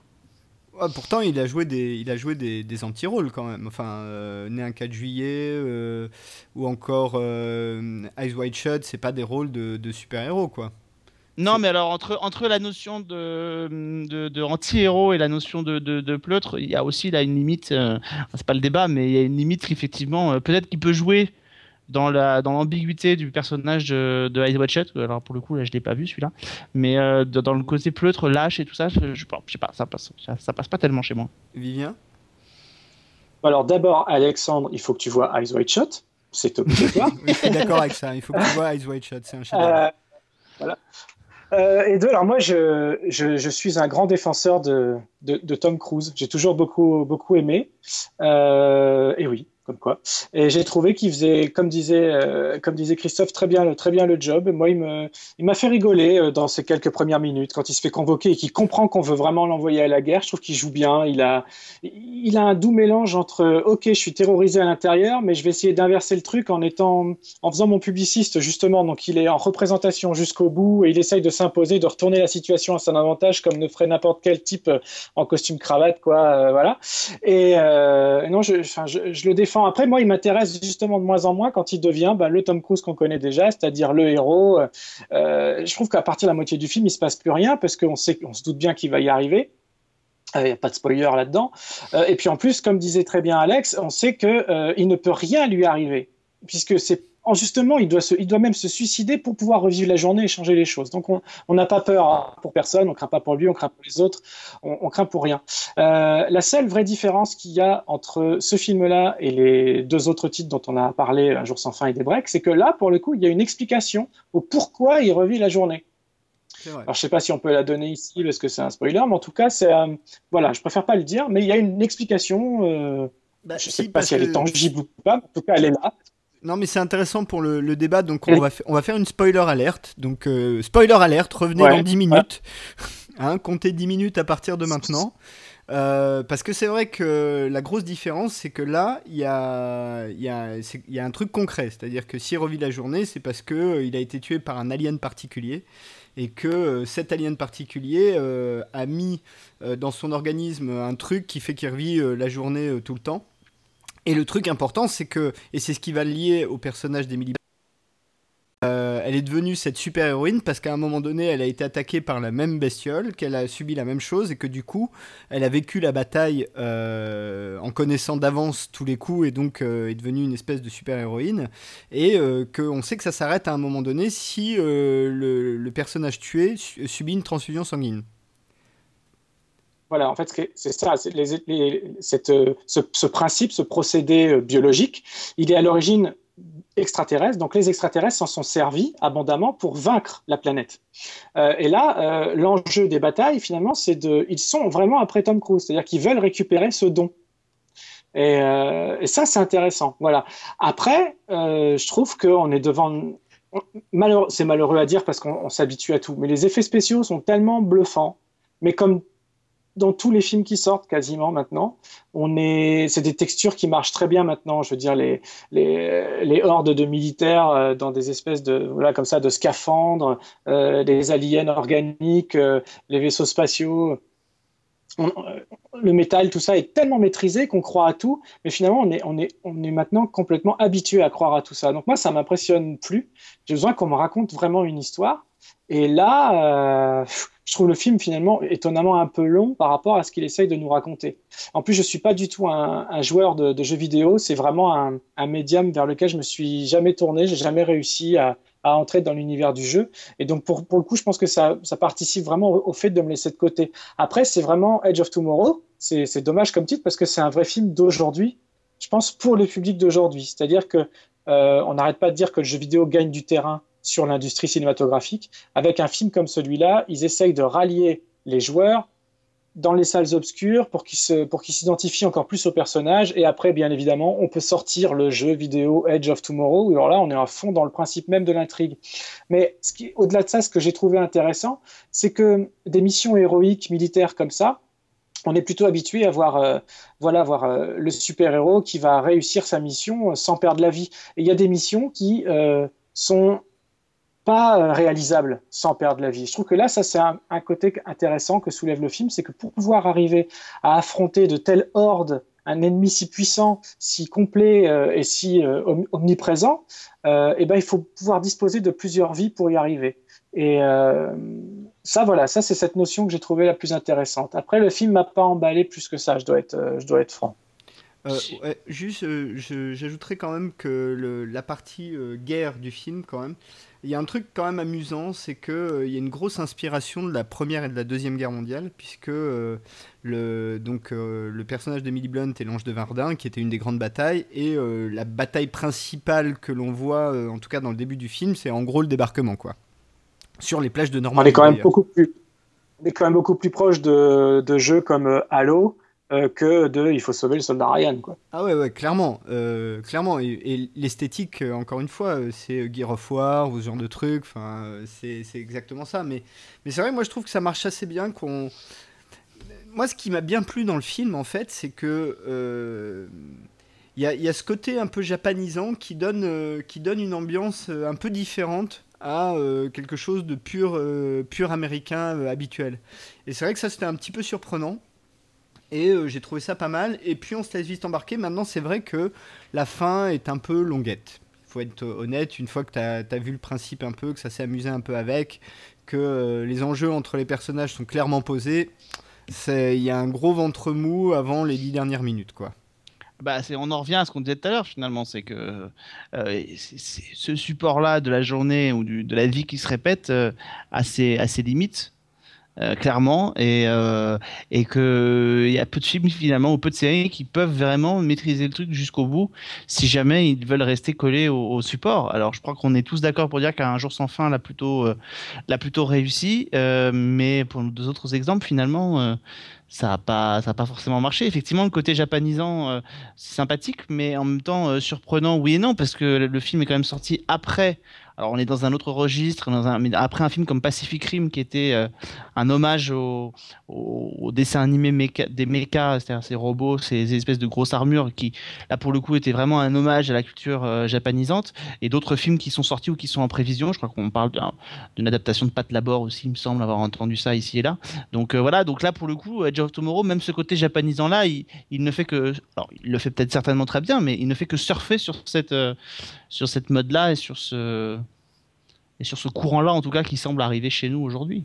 Bon, bah, on a, on a en gros un avis assez mitigé sur Edge of Tomorrow. Juste, tu as cité Pacific Rim, ce sera le thème de notre prochaine émission où, où- avec le retour d'Ursula, où on fera, Oh là un, on fera un Pacific Rim versus Godzilla. Euh, donc, c'est le, le combat des géants. Euh, juste sur, euh, avant qu'on conclue notre thématique de, de ce numéro, euh, juste vous fait- je voudrais vous faire remarquer un petit truc et avoir, euh, avoir votre feedback là-dessus. C'est si, si vous remarquez bien, euh, dans les trois œuvres qu'on vient de citer, le personnage féminin s'appelle Rita. Eh bien, c'est Ah, J'avais pas fait gaffe. Ah non plus. Ouais. Bah, c'est marrant quand même. Ah, rigolo, Il y effet. a peut-être pas de hasard finalement. Peut-être qu'ils ont tous vu un jour sans fin. Alors, dans des breaks, euh, il y a- j'ai lu aussi à droite à gauche que c'était volontaire et que c'était un hommage à Un jour sans fin. Euh, donc, je sais pas si c'est vrai, hein, mais euh, ça se dit beaucoup. En revanche, j'ai rien lu là-dessus sur euh, Edge of Tomorrow et je connais pas le bouquin. Donc, je sais pas si dans le bouquin elle s'appelle aussi Rita. Mais si c'est le cas, peut-être que, que je vais pas reprononcer son nom, hein, j'y arriverai pas. Mais que l'auteur s'est inspiré d'un jour sans fin pour faire son roman. Hiroshi Sakurazaka. Hiroshi Sakurazaka. bien. C'est bien, c'est un bon exercice de, de prononciation. Ceci dit, euh, ils ont eu raison dans des breaks parce que je pense que s'ils avaient voulu cacher que ça n'avait pas été un hommage à un jour sans fin, euh, tout le monde leur serait tombé dessus tellement c'est énorme. Donc ils ont, au moins là, ils l'assument totalement. C'est plutôt, euh, c'est plutôt malin de leur part, quoi. Même si finalement, ils ont peut-être voulu faire un hommage à un jour sans fin que- dont, dont personne n'a remarqué, à part toi aujourd'hui. Donc euh, finalement, ils ont peut-être raté leur coup, quoi, finalement. Ouais, parce que, euh, S'il touche une personne sur trois, c'est déjà pas mal. Hein C'est déjà ça. C'est pas mal. Et alors, juste dernière question sur ce thème-là. Si on devait refaire une œuvre de fiction, peu importe, film ou série, euh, qui raconte un jour qui est revécu euh, tous les jours par un, un ou plusieurs personnages, quelle histoire voudriez qu'on vous raconte, Alex? Oh je crains... En fait, quand tu as commencé à poser ta question, je craignais la fin de la question et j'ai dit il va pas aller là-dessus parce que c'est juste un gros genre, un, un truc euh, en gros, Ah. quoi. Ah, pour moi, je le veux, je le veux le- j'ai envie euh, que les, la série télé euh, s'approprie ce- cette, cette thématique-là parce que je crois qu'il y a vraiment tout à faire. Euh, donc, euh, en fait, avec le format série qui s'y prête là pour le coup, parce que le format série, c'est aussi le, format de la répétition, euh, la répétition d'une formule, la répétition de personnages qui reviennent épisode après épisode dans de nouvelles situations. Donc là, pour le coup, la série, ça colle parfaitement bien à ce, registre-là. Je sais pas quelle histoire je veux qu'on me raconte. En tout cas, je veux qu'on me raconte une histoire qui va être, qui va être grosse, avec une espèce de grosse euh, machination, une espèce de grosse catastrophe. J'en sais rien, quelque chose, mais quelque chose de gros, euh, à la mesure du, cadre dans lequel ils sont arrivés. Euh, il y, avait une, y avait une série, on n'en a pas parlé, mais il y avait une série finalement qui jouait peut-être un peu là-dessus, qui aurait pu jouer un peu là-dessus et qui aurait pu avoir euh, cette thématique-là. Je trouve que ça aurait été intéressant. C'est une série qui a duré euh, qu'une seule petite saison, mais qui devait en durer cinq, avec un monsieur qui avait joué dans Robocop, qui s'appelait Peter Ware, et qui s'appelait Odyssey 5. Euh, je ne sais pas si vous vous souvenez de cette série de, SF. Grosso modo, l'histoire, c'est quoi? C'est une, une, une équipe d'astronautes qui partent dans l'espace à bord d'une mission. Et en fait, ils sont dans l'espace et ils sont contactés par une espèce d'entité parce que, grosso modo, je crois, ils assistent à la destruction de la Terre. La Terre explose pendant qu'ils sont dans l'espace, ils se retrouvent perdus dans l'espace, euh, seuls dans leur navette spatiale, et il y a une espèce de- de- d'entité qui s'appelle, je crois, l'Oracle, qui les contacte en leur disant c'est simple, je vais, grosso modo, je vous la fais courte, je vous renvoie 5 ans dans le passé, et vous allez avoir 5 ans pour empêcher la destruction de la Terre, euh, grosso modo par des nanotechnologies, je vais y arriver. Euh, et je trouve que voilà, alors typiquement, un sujet comme celui-ci, avec mélangé avec l'histoire de la structure d'un jour sans fin, ça pourrait avoir sa- cette gueule quoi. Un type qui doit empêcher la destruction de la Terre, la Terre qui doit exploser, il assiste irrémédiablement à la fin de la civilisation. Je sais pas, un truc très apocalyptique. Et toi, Vivien? Ah, la question est, est- est super dure. Euh, pff, je sais pas trop. euh, J'aimerais bien que, enfin, ouais, qu'on aille vraiment dans le fantastique. Et c'est là où euh, justement ces histoires-là vont vont pas trop. C'est-à-dire que Pour, pour moi, il faudrait que ce soit vraiment une série de SF, mais de SF. Euh, veux pas pour resservir. En fait, on, on là pour l'instant, on l'a utilisé comme un principe fantastique, mais au service d'histoires finalement ultra réalistes. Une comédie romantique, une enquête policière et un champ de bataille. Voilà. Euh, après, j'aimerais quelque chose qui soit plus ancré vraiment dans le fantastique. Euh, je- après, je sais pas lequel, hein, mais euh, où tout soit vraiment mystérieux, pas que ça, n'y ait pas que ça qui soit mystérieux. Et puis surtout que la personne, et là c'est pas trop le cas d'ailleurs, ni dans Daybreak ni dans Un jour sans fin, que le héros s'interroge sur le pourquoi il vit ça et qu'il essaye de faire quelque chose pour ça, de comprendre ça. Tom Cruise, on n'en parle pas puisque la réponse est donnée dans le film. Mais dans Daybreak, euh, plutôt que de s'interroger, ce que, à mon sens, n'importe quelle personne sensée euh, commencerait par faire, c'est pourquoi je revis ça là? Qu'est-ce qui se passe? Qu'est-ce qui m'est tombé dessus? Est-ce que j'ai mangé de la kryptonite? Euh, Est-ce que dans quoi je suis tombé pour que ça m'arrive? Et plutôt que d'essayer de résoudre le meurtre de machin, essayer de comprendre pourquoi ce phénomène surnaturel m'arrive. Donc quelque chose qui, ou alors que ce simple phénomène soit au cœur même de l'intrigue principale. Voilà, donc quelque chose de très, de beaucoup plus fantastique. Après, si moi je devais choisir une journée euh, à revivre éternellement, euh, je sais pas, faudrait que je sais pas, faudrait que je me mette devant, je sais pas, des films préférés. Je dirais un, un- l'histoire sans fin, tiens, revivre un jour sans fin pour regarder l'histoire sans fin. Voilà, ce serait pas mal. C'est pas mal. Moi, j'ai une, moi, j'ai une idée d'histoire que Vivien pourrait revivre. Mais je sais pas si ça va lui plaire. Moi, je verrais bien Vivien revivre éternellement une soirée au Monte Carlo Bay avec les comédiennes de Black Sails. Ah ouais. Ah ouais, C'est pas faux. Ah aussi, Qu'est-ce euh, que C'est pas faux. C'était une très très bonne soirée. et, et ça tombe bien parce qu'on va parler de Maléfique un peu plus loin et euh, un petit, dans, dans quelques minutes. Et Anna New euh, joue un, un petit rôle dans Maléfique. Donc tu vois, tout est lié. et, euh, C'est ma manière de revivre la soirée, tu vois. Euh, je, vais, je vais pas, je vais faire, je vais répondre aussi un peu à la question parce que sinon ça fait un peu, euh, je m'esquive. Euh, moi, C'est vrai. moi, moi, ce qui m'amuserait de voir, c'est euh, peu importe l'histoire, mais qu'il y ait plusieurs personnages qui vivent le même jour et de voir comment ça interagit. Voilà. Ouais.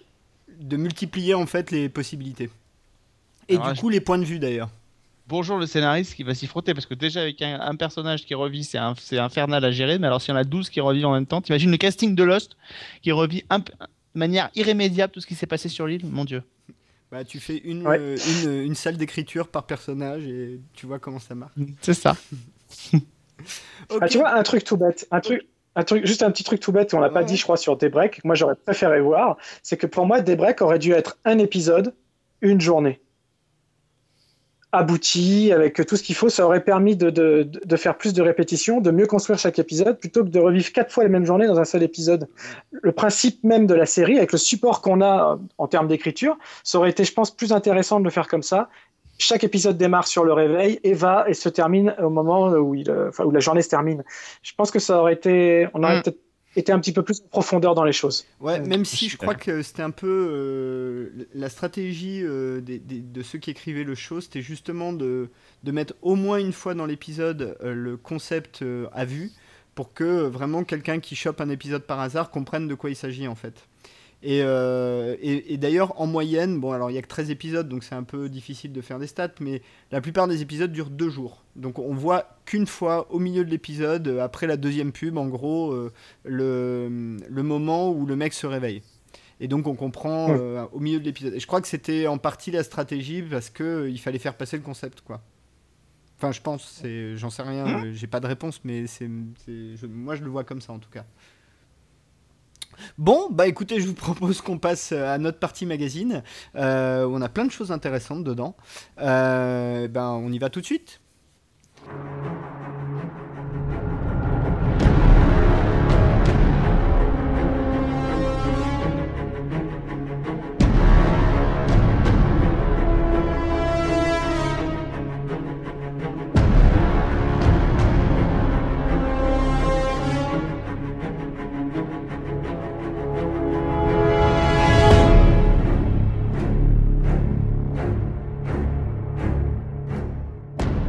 Et nous voici pour la dernière partie de cette émission, notre magazine, euh, où on va un peu parler de ce qu'on a vu, ce qu'on a aimé, moins aimé, enfin bref, euh, en- je crois qu'on va plutôt dire du bien ce soir. Et euh, je vais commencer en laissant la parole à Alexandre, euh, qui, va, Ah nous, qui va nous parler euh, de l'actu de la semaine, Euh, on, on ne cesse d'en parler. Ben oui. euh, alors, c'est évidemment, comment ne pas en parler? On en a parlé un peu partout. euh, Je crois que tous les médias on, s'en sont fait l'écho, euh, y compris nous. Donc, euh, c'est la sortie en la sortie en Blu-ray très attendue euh, de l'intégralité de Twin Peaks. Oui, je sais, j'avais dit que j'en reparlerais plus, mais c'est plus fort que moi. Donc euh, là, j'avais la, poss- la possibilité, on m'a dit, on m'a laissé tenter le coup. Donc j'ai euh, Vivien aussi a repris euh, des choses qu'il aime bien. Donc j'avoue que là, je me laisse, je me laisse aller. Euh, C'était une sortie qui était très attendue. Euh, D'abord parce que le, coffret Blu-ray contient euh, l'intégralité de la série et le film. Firewalk With Me qui était sorti juste après en 92 Euh, donc c'est pour le coup extrêmement intéressant ça c'est le premier point le deuxième point c'est que rapport au nombre d'épisodes plus le film je trouve que le coffre et le nombre de bonus assez euh, incroyable. Je trouve que le coffret DVD est à un prix euh, totalement euh, abordable. Quand on sait ce que coûtent en général les coffrets Blu-ray notamment dans les séries là pour le coup vous avez quand même 30 épisodes de série plus un film plus des, heures de bonus. Donc euh, 70 euros je crois pour l'ensemble du coffret. Ça reste rapport au, au contenu évidemment très très abordable je trouve et puis ensuite parce que le coffret en lui-même euh, est euh, pour le coup euh, une réussite totale. Je crois que Vivien l'a aussi acheté, donc c'est une petite merveille. Et je crois que voilà le, coffret Blu-ray de, de Twin Peaks justifie à lui seul qu'on ne perde pas et qu'on ne perde jamais ce côté matérialisé des œuvres qu'on aime avoir. Euh, euh, quand on achetait les coffrets DVD avec des films avec les, bonus, bah, c'était exactement la même chose. Je crois que là, on a vraiment un bel objet. D'abord parce qu'à l'intérieur, le packaging du coffret des- du Blu-ray est, somptueux. Euh, les, fourreaux pour ranger les, Blu-ray sont euh, magnifiques. Ce sont des images de la série. Euh, et puis le contenu est vraiment est vraiment remarquable parce que l'image a été impeccablement retravaillée, que les, bonus qui sont proposés sont, sont passionnants, que par exemple concernant Firewalk With Me, moi j'avais pas du tout aimé le film la première fois, donc là je l'ai revu, Euh, ça passe un peu mieux, en tout cas dans la partie euh, quand on arrive à Twin Peaks, parce que la première partie, j'avoue que je fais toujours une allergie euh, à cette partie-là, j'avoue que je supporte pas. Et ce qui est intéressant quand j'ai vu les bonus, notamment de Firewalk With Me, donc toutes ces scènes coupées, euh, je sais pas si Vivien en est déjà arrivé là et les a vues. Euh, en fait, quand j'ai vu Firewalk With Me la première fois, je me suis dit bon, ok, si je mets de côté euh, la famille Palmer, toute, dans qui est là, quelques petits personnages ici, j'ai l'impression quasiment de pas être à Twin Peaks. Euh, la musique, euh, on retrouve des thématiques, mais très peu finalement euh, de la série. J'avais l'impression finalement d'avoir quelque chose qui était très différent. Dans, dans Firewalk With Me, l'atmosphère de Twin Peaks est très lumineuse, très ensoleillée, alors que dans la série, c'est toujours très sombre, c'est toujours gris, il y a toujours une espèce d'ambiance un peu pesante qui, est- qui est là. Et puis surtout, j'avais l'impression que beaucoup des personnages de la série que moi j'avais aimé, on les voyait pas. Dans, le film, euh, ou peu. Alors, si je mets de côté que Donna a été remplacée parce que Lara Flynn Boy n'était pas dans le, dans le film, euh, on les voyait pas. On voyait pas, on voyait pas Truman, on voyait pas Lucy, on voyait pas euh, Ed, on voyait pas tous ces personnages-là. Et en fait, ce qui est génial, c'est que les scènes coupées, finalement, me montrent en partie tout ce que j'aurais aimé, euh, tout ce que j'aurais aimé voir dans, dans le film et qui n'y était pas. Donc tous ces personnages qui ont été gommés volontairement, peut-être pour attirer un autre public au cinéma, ben, on les retrouve dans ces scènes coupées qui existaient. Et j'avoue que j'aurais beaucoup aimé qu'elles y soient et qu'elles figurent au montage.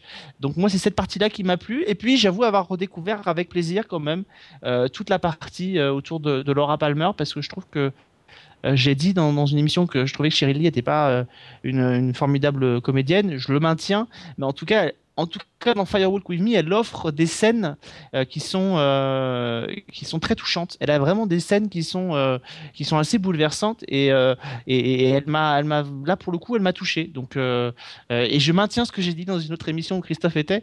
Je maintiens à dire que cette fille est une fille brisée et qui s'est réfugiée évidemment dans une partie sombre pour pallier à cette à, ce désespoir qu'elle a depuis qu'elle est toute petite et qu'elle est euh, agressée euh, sexuellement par Bob. Euh, je ne dirais pas qui est Bob, mais parce qu'elle est agressée par Bob. Donc voilà, donc c'est un, objet de collection, un objet magnifique que moi quand je l'ai eu dans les mains la première fois, j'étais, mais je crois que Vivien, parce que j'ai vu quelques moments passés ici et là sur les réseaux sociaux, crois que Vivien était à peu près pareil. Je, je, je, le regardais sans oser y toucher. Je l'ouvrais euh, de loin sans vouloir trop y toucher. J'admirais. Enfin, j'étais comme un gosse quand je l'ai eu.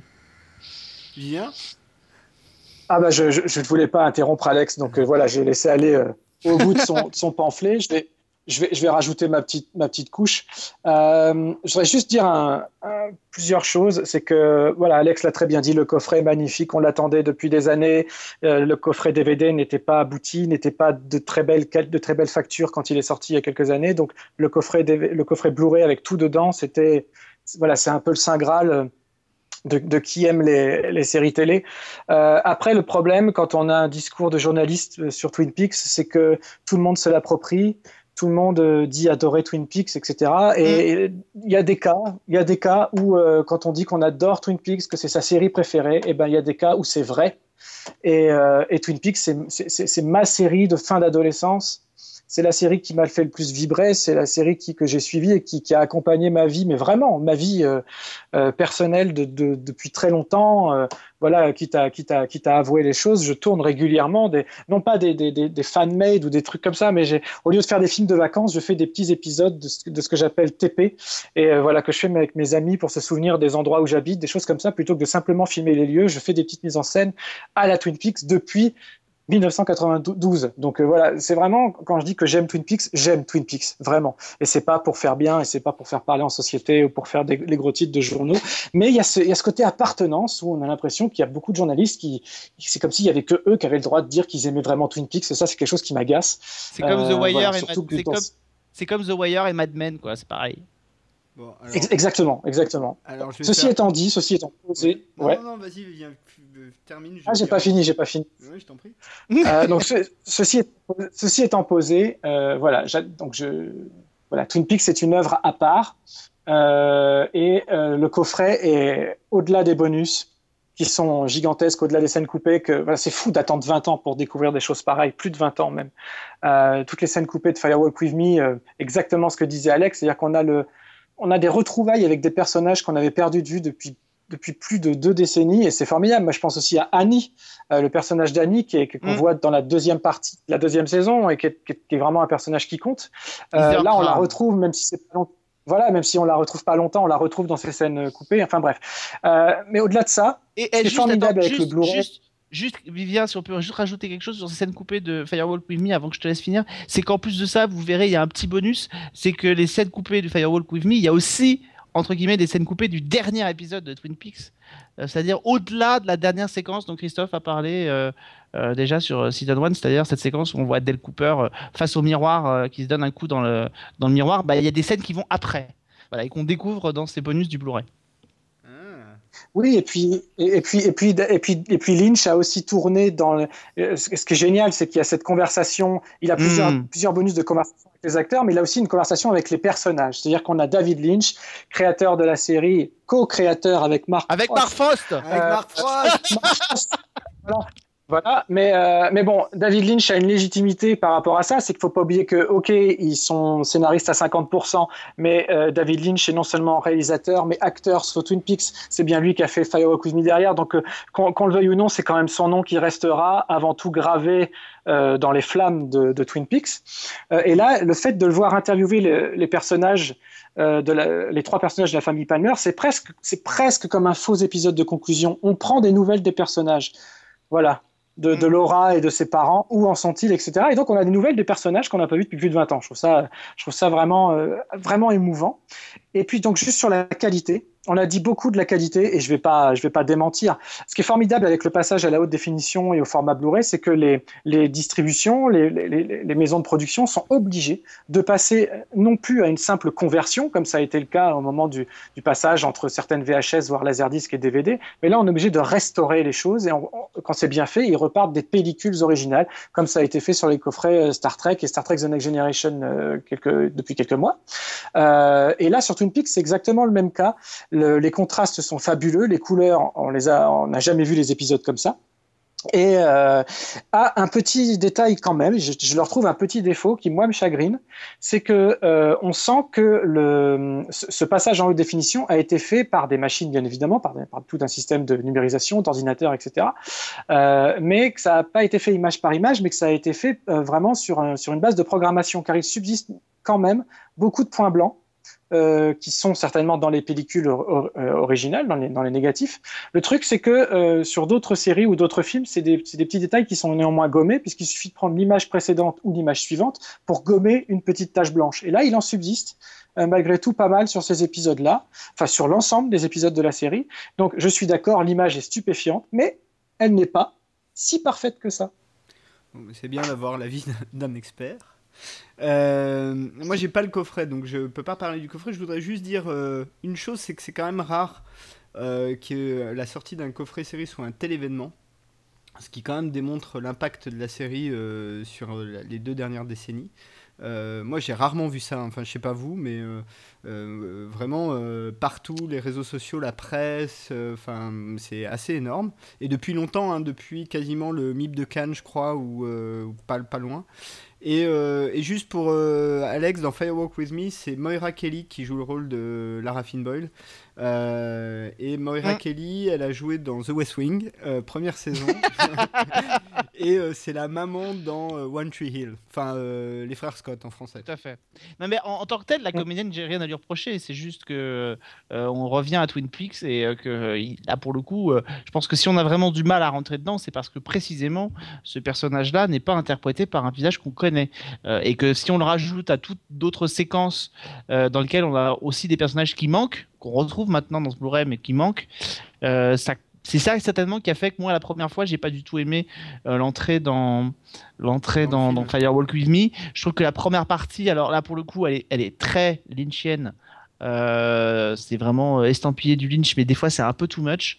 Euh, parce que là je trouve que Lynch est parti dans des trucs qui n'étaient pas dans la série notamment autour de cette fameuse rose bleue ou fleur bleue. Et c'est quelque chose qu'on n'entend pas tellement parler autant que je m'en souvienne dans la série. Donc là il est allé on est allé chercher quelque chose qui, euh, qui, qui voilà, est fait pour éla- élargir l'univers certainement, mais enfin voilà, c'est pas très, euh, pas très intéressant. Et, je trouve que cette partie-là est rebutante. Et elle dure quand même une demi-heure cette partie-là, donc euh, il faut pouvoir avoir envie d'aller jusqu'au bout pour pouvoir attendre d'arriver à Twin Peaks. Maintenant, c'est vrai qu'une fois qu'on arrive à Twin Peaks, il y a des séquences et il y a des moments qui sont quand même assez forts dans ce film, et notamment avec Cheryl Lee. Et comme l'a très bien dit Vivien, c'était l'entre-deux mondes, je crois que ça s'appelle ces séquences. C'était vraiment bien de pouvoir retrouver euh, euh, l'excellent Ray Wise euh, dans Leland Palmer, l'excellente euh, Cheryl Lee quand même, qui même si c'est pas une super comédienne, elle, elle est ce personnage-là, elle est Laura Palmer. Euh, et puis surtout, euh, nous avons pu entendre Sarah Palmer qui fait autre chose que de Ah pendant tout le truc. Donc ça, c'est vachement bien. Et, et juste par rapport à ce que Je disait- peux- Vas-y, Vivien, pardon. Juste, je vais essayer de faire court, mais le problème c'est de me lancer sur Twin Peaks, c'est difficile. Euh, je vais juste pour rebondir sur ce que sur ce qu'Alex euh, disait sur le sur la première demi-heure de Firewalk with Me et la rose bleue. Euh, le premier plan du film, c'est une un écran de télévision qui n'est sur rien. C'est ce qu'il y avait. euh, Les, plus jeunes ne connaissent plus ça, mais on avait ce qu'on appelait de la neige sur l'écran. Et euh, un personnage abat une hache sur ce poste de télévision pendant que on fait un zoom arrière qui dévoile euh, vraiment le côté 2.35, c'est-à-dire le grand euh, cinémascope. Enfin, le- non, d'ailleurs, c'est pas du 2.35, c'est du 1.78 sur Twin Peaks, mais enfin, donc le format 16 neuvième. Euh, bref, donc c'est vraiment une volonté de Lynch de dire la télévision c'est fini, bienvenue dans mon univers. Et toutes ces scènes-là, la fameuse rose bleue, il y, a une, séquence formidable où Kiefer Sutherland et Chris Isaac discutent ensemble justement des, différents codes et de visuels euh, de ce qui peut se passer. Donc il y a la robe bleue, il y a la nana qui piétine, il y a le, la, robe qui est recousue, etc.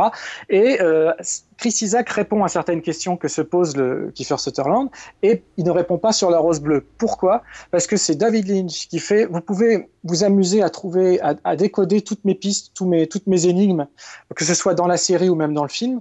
Euh, et certaines choses sont, sont, des vraies pistes, vous allez vraiment trouver des vrais indices. Certaines choses sont là que pour vous embrouiller et certaines choses ne valent simplement pas la peine qu'on y réponde. C'est ça, quand, quand Chris Isaac répond la rose bleue, ça je peux pas te le dire, c'est ouvertement Lynch qui dit à ses téléspectateurs je vous dirai pas tout les mecs, ça sert à rien d'insister, vous pouvez essayer de décoder tout ce que vous voulez, accepter le fait que vous ne pouvez pas tout comprendre.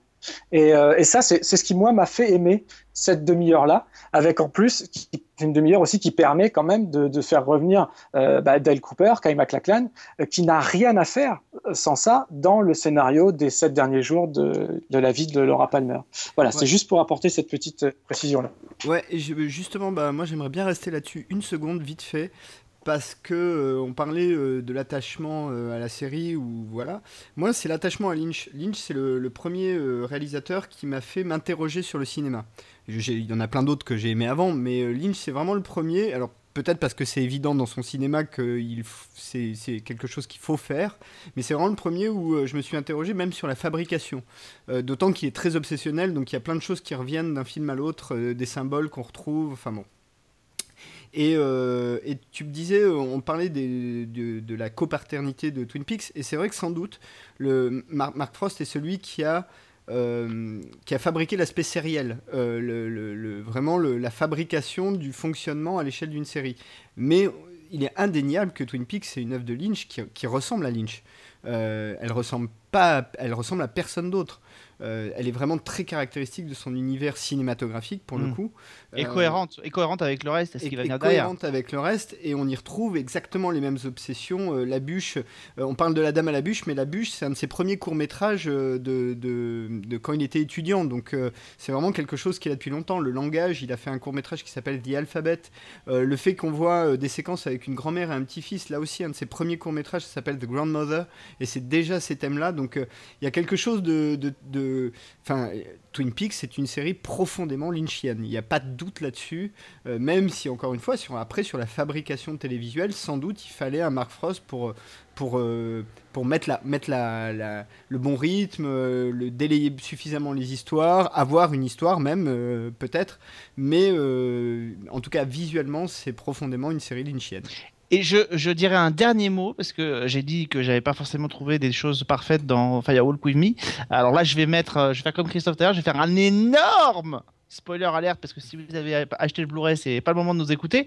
Euh, J'avoue que j'ai beaucoup plus aimé euh, l'interprétation qui est faite de l'assassin de Laura Palmer dans Firewalk With Me que dans la série. C'est-à-dire que j'aime cette idée attention, je refais le gros alerte spoiler, j'ai pas vraiment envie pas que vous découvriez la solution maintenant, mais je trouve que l'idée que Laura Palmer se construit euh, l'image d'un Bob euh, qui la harcèle pour ne pas mettre dessus le vrai visage de l'assassin euh, qui est Leland m'intéresse beaucoup plus que de savoir finalement, comme dans ce dit dans la série, que ce serait une entité maléfique aurait pris possession de, de, de, Leland Palmer et qu'en fait, il serait pas responsable de ses actes.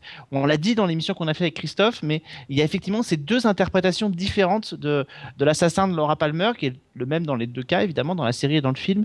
Je trouve que la vision beaucoup plus humaine, beaucoup plus brutale de du film euh, étant ça beaucoup plus intéressante. Alors évidemment, ça ne rentre plus tellement dans le cadre de la série, euh, mais elle est beaucoup plus humaine et on a affaire beaucoup plus à un drame humain. Et moi, ça me plaît beaucoup plus euh, que cette espèce d'après de, de, choses dans les loges qui a aussi son intérêt, mais qui est beaucoup moins, euh, beaucoup moins fort finalement. Ok, bah je, propose qu'on conclue là-dessus sur Twin Peaks, où on a été très très long, et euh, qu'on passe à Vivien qui va nous parler de Disney. Oui ah, je suis toujours là, oui, avec plaisir. Non, non, alors je vais essayer de ne pas, de pas m'étendre. Euh, on, on, a le temps, on s'en fout, vas-y, étends-toi. Ok. Alors, euh, je voulais prendre le, prétexte de la sortie Blu-ray euh, du film Dans l'ombre de Mary, euh, Mary pour Mary Poppins. euh, qui euh, en version originale s'appelle Saving Mr. Banks, euh, du nom du, papa des enfants dans, Mary, dans, Mary Poppins. Et euh, je voulais prendre ce, film-là, pas tant pour parler que de lui, mais pour euh, parler un peu de la tendance actuelle de Disney à regarder euh, sa propre histoire ou à détourner ses, propres histoires, ou en tout cas ses propres métrages. Et euh, euh, d'abord, juste donc dans l'ombre de Marie, euh, c'est un, ça raconte l'histoire très très vraie entre euh, Walt Disney, pas le studio mais l'homme, et la romancière Pamela Travers, auteur original des, des, des, romans autour de Mary Poppins, euh, puisque euh, la fabrication du film a été très longue et très compliquée, euh, parce qu'elle ne voulait pas laisser ses droits à, un faiseur de cartoon. Quoi. Elle avait très très peur de la destinée de son personnage, et donc ça a été très très compliqué. D'abord, ça a été très long avant que finalement les droits arrivent, et puis après, elle a eu un droit de regard sur absolument toute la production du film, qui est devenu le succès qu'on sait. Hein. Mary Poppins, on n'imagine même plus une histoire du cinéma sans Mary Poppins dedans. Euh, et là, ce film-là, euh, a été réalisé par John Lee Hancock euh, et il est surtout, surtout, surtout interprété par les brillants Tom Hanks en Walt Disney et Emma Thompson en Pamela Travers. Euh, et c'est un film que j'ai envie, j'ai envie de, de, de, de décrire à l'ancienne, c'est-à-dire que c'est un film très posé, avec des très beaux cadres, une très belle lumière, mais qui donne surtout euh, euh, la part belle au jeu des comédiens, à l'intensité des comédiens, et qui permet de porter un regard complètement nouveau, non seulement sur euh, le film Mary Poppins tel qu'on le connaît, mais aussi sur les motivations réelles et de l'auteur et de Walt Disney, qui, à travers ce, cette même histoire, ont voulu raconter chacun des choses très différentes pour rendre hommage à deux personnes différentes, mais pas tant que ça. Voilà, j'en dis pas plus. J'incite vraiment tout le monde à, voir le film. Euh, je trouve que c'est un film qui a pas bien marché. Et pourquoi j'ai proposé cette thématique? Lorsque Christophe m'a demandé euh, ce que je voulais faire dans la partie magazine, c'est parce que j'en ai un petit peu assez de, lire de part et d'autre euh, des articles sur Disney se regarde le nombril, Disney tourne en rond, Disney raconte sa propre histoire, Disney se magnifie. je veux dire, voilà, se met voilà, c'est avant tout un très beau film sur une, sur une histoire vraie, quoi. Et euh, donc voilà, je voulais vraiment inciter les gens à voir ça. Il vient de sortir en Blu-ray, il est très très beau. En revanche, il est assez pauvre en bonus. Mais euh, tous les bonus de cette histoire sont dans les bonus du vrai euh, Mary Poppins. Donc voilà, les, les, vrais documents d'époque, puisque toutes les séances de travail ont été enregistrées, donc on peut entendre la, la vraie Pamela Travers euh, dire ce qui lui plaît, ce qui ne lui plaît pas, avec le travail avec les compositeurs, etc. J'ai trouvé ça vraiment, vraiment fabuleux. Et euh, je voulais donc rebondir sur. D'abord, avant, avant de passer au reste de Disney, est-ce que vous, vous l'avez vu tous les deux dans L'ombre de Mary? Non. Euh, non plus, mais il est, euh, il est dans ma to-do list. Euh, enfin, il est prêt à être vu très très vite là. Donc, euh, okay, j'ai pas... juste pas encore eu le temps de le voir, mais euh, c'est euh, pas faute. Enfin, c'est pas. J'ai très très envie de voir le film. Voilà, donc le, le, le film n'est pas du tout un succès public, euh, c'est pas du tout un succès critique, parce que comme d'habitude, on va dire que c'est académique, que voilà. Alors c'est vrai, c'est filmé de manière académique, mais ça fait du bien de voir des films un petit peu posés euh, où le réalisateur cherche à faire des cadres en plus de raconter son histoire, ce qui est de moins en moins le cas, je trouve. Tu, On a parlé de Edge of Tomorrow. Tu veux dire pas réalisé par un épileptique, c'est ça? Ouais, ouais, voilà, ça fait du bien, quoi, de voir, euh, voilà, de, de voir, euh, et surtout de, de, se poser ce regard. Voilà, quand le cinéma regarde le cinéma, c'est pas forcément pour se mettre en avant. La preuve, c'est que le film n'hésite pas à bien montrer la personnalité de Walt Disney dans ses bons et ses mauvais côtés, de même que sur la romancière. Donc euh, voilà, j'ai trouvé ça vraiment très intéressant. Et ça me permettait, de rebondir sur euh, Maléfique.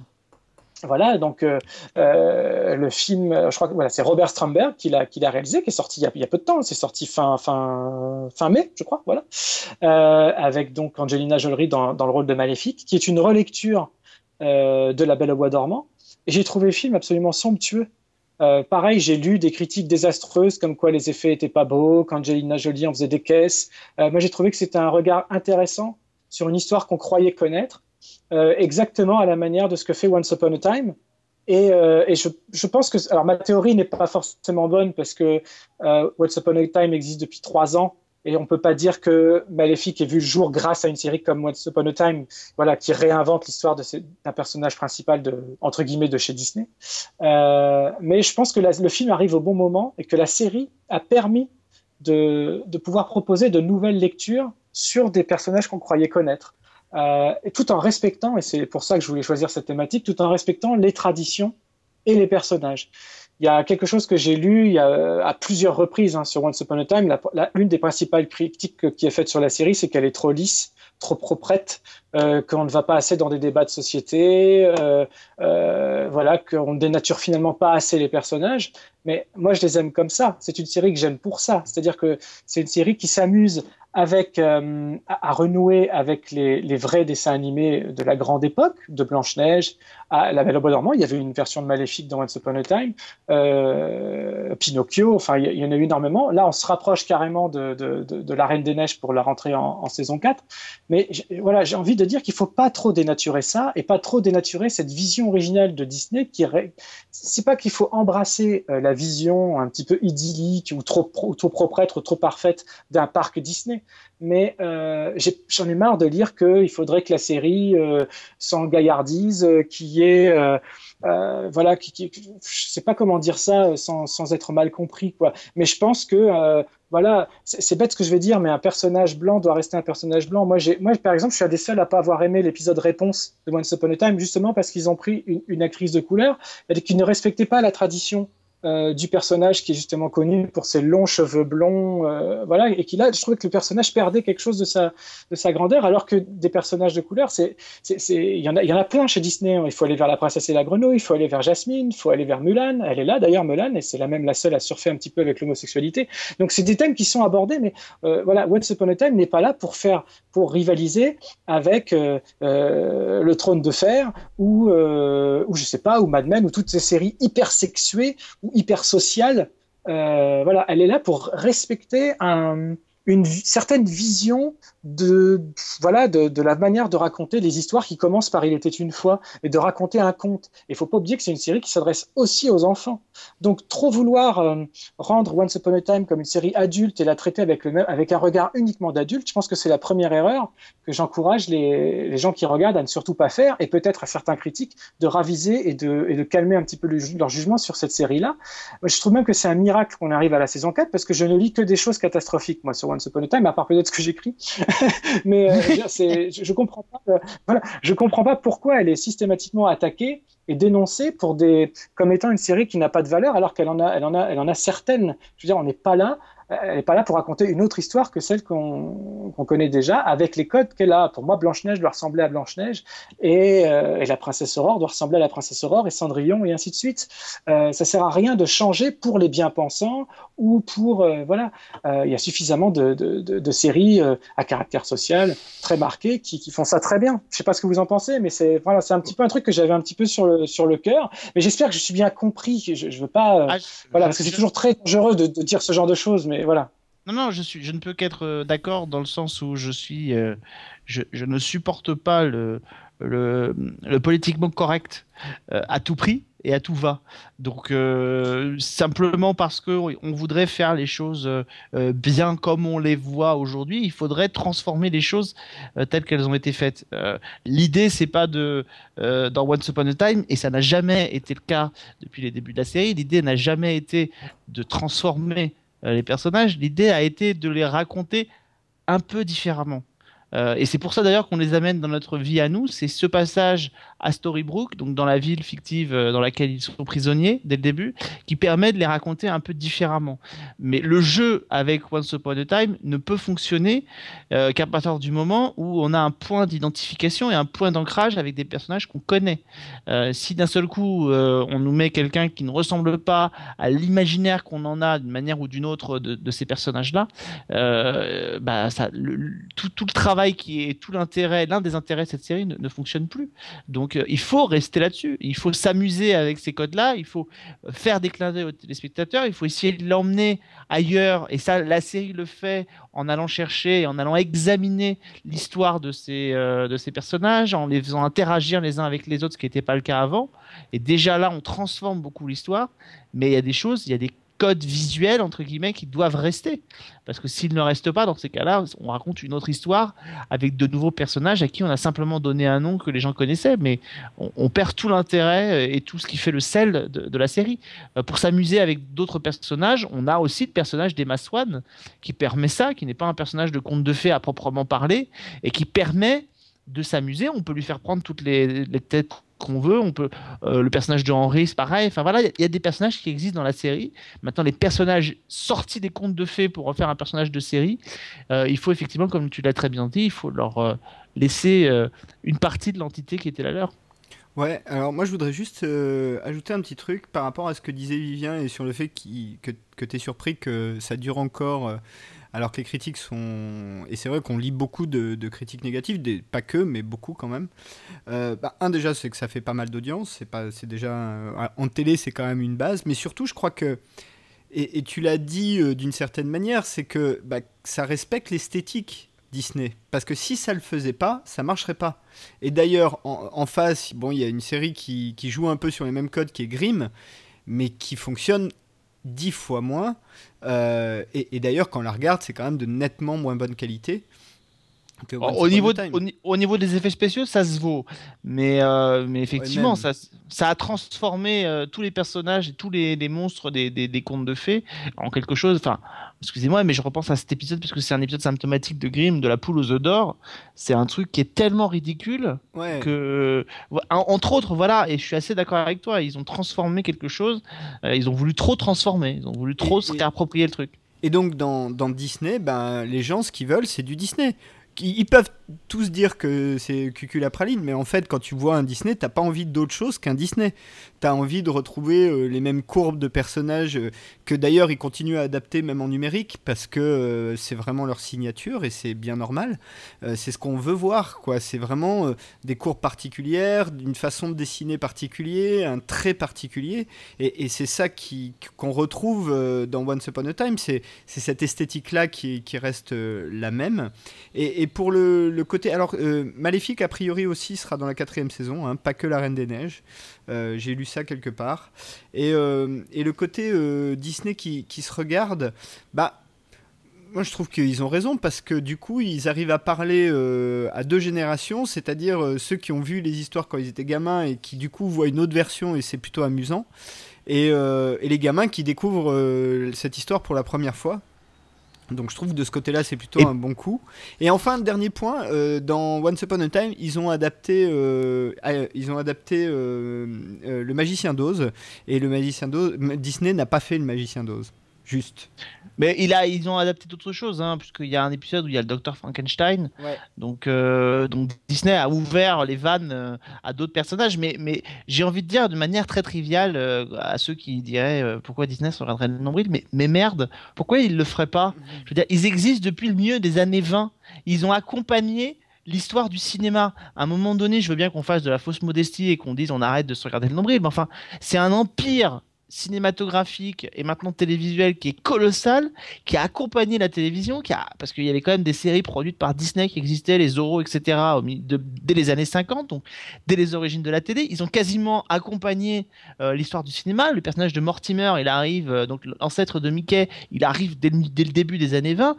Mais putain, pourquoi est-ce que cette société ne se regarderait pas? Elle, appartient à un pan culturel, euh, et je dis bien culturel de, l'histoire, de l'histoire. Et je vois pas pourquoi ils renonceraient à se regarder simplement parce que vous avez deux trois intellos un peu coincés qui n'ont pas envie que Disney se regarde et parce que c'est de bon ton de taper sur Disney. Mais ils ont quand même un parcours euh, qui a été semé d'embûches. Ils ont eu des hauts, ils ont eu des bas, mais concrètement c'est quand même un empire qui est assez colossal et merde ils ont bien raison de le faire. Vivien, un petit mot de conclusion sur Disney? Euh, bah, déjà, juste pour euh, rappeler qu'en fait, Walt Disney a toujours voulu adapter euh, le Magicien d'Oz. Ça s'est ja- ça a jamais pu se faire en fait en termes d'acquérir les droits au bon moment, etc.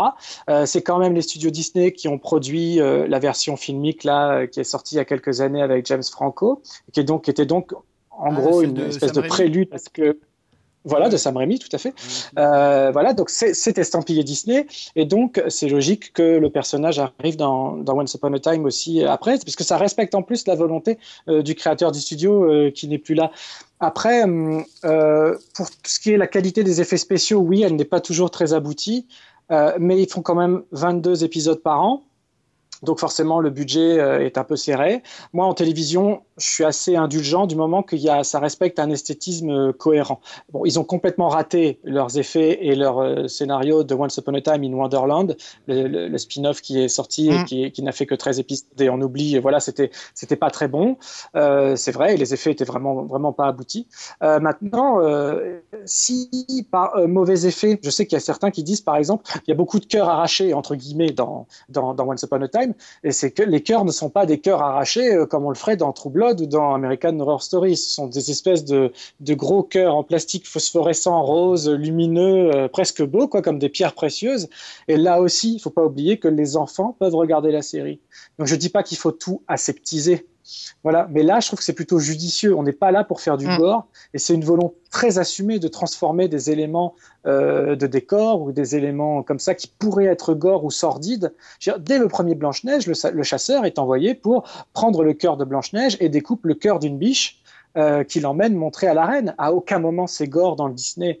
euh, qui est le premier grand film d'animation qui soit jamais sorti d'ailleurs d'un studio et euh, il n'y a aucune raison que ce soit gore une fois arrivé à la télévision dans Once Upon a Time. Il y a des tas de séries gore qui font ça très très bien. Euh, moi, Grimm, juste pour rebondir sur Grimm, j'ai arrêté à la moitié de la première saison. Je ne supporte pas de la série. Je trouve qu'elle reste juste un pauvre cop show. Euh, J'aime pas du tout les personnages et je l'ai carrément abandonnée. Je sais qu'elle continue, je comprends pas pourquoi. Je sais qu'elle a limite en France plus de fans que que Once Upon a Time et je ne comprends pas. Je, vraiment, plus. ça, ça fait partie des grands mystères de l'univers. Moi non plus. et, juste, euh, dernière chose sur Once Upon a Time, euh, j'ai beaucoup aimé le traitement de Peter Pan dans la saison 3. Euh, je trouve que c'était vraiment très très réussi et j'avoue que cette première partie de saison, j'ai trouvé que c'était. j'ai lu aussi plein de gens qui ont détesté. Moi, je trouve qu'ils avaient vraiment une ambiance particulière et que c'était très réussi. Non, c'est très malin. C'est très malin l'utilisation de Peter Pan. Et là, on se rapproche pour le coup de la pièce originale. Et, euh, c'est pas, voilà, tout est une question de traitement dans Once Upon a Time. On peut voir ça comme un, comme un simple Disney, euh, voilà, euh, euh, avec une jolie histoire à regarder, mais il y a aussi plein de choses très très intéressantes quand on est adulte et qu'on veut avoir une seconde lecture. Les rapports entre Emma et, et ses parents, par exemple, qui du coup ont le même âge qu'elle, sont assez fascinants. Cette notion du bien, elle est remise en question sans arrêt.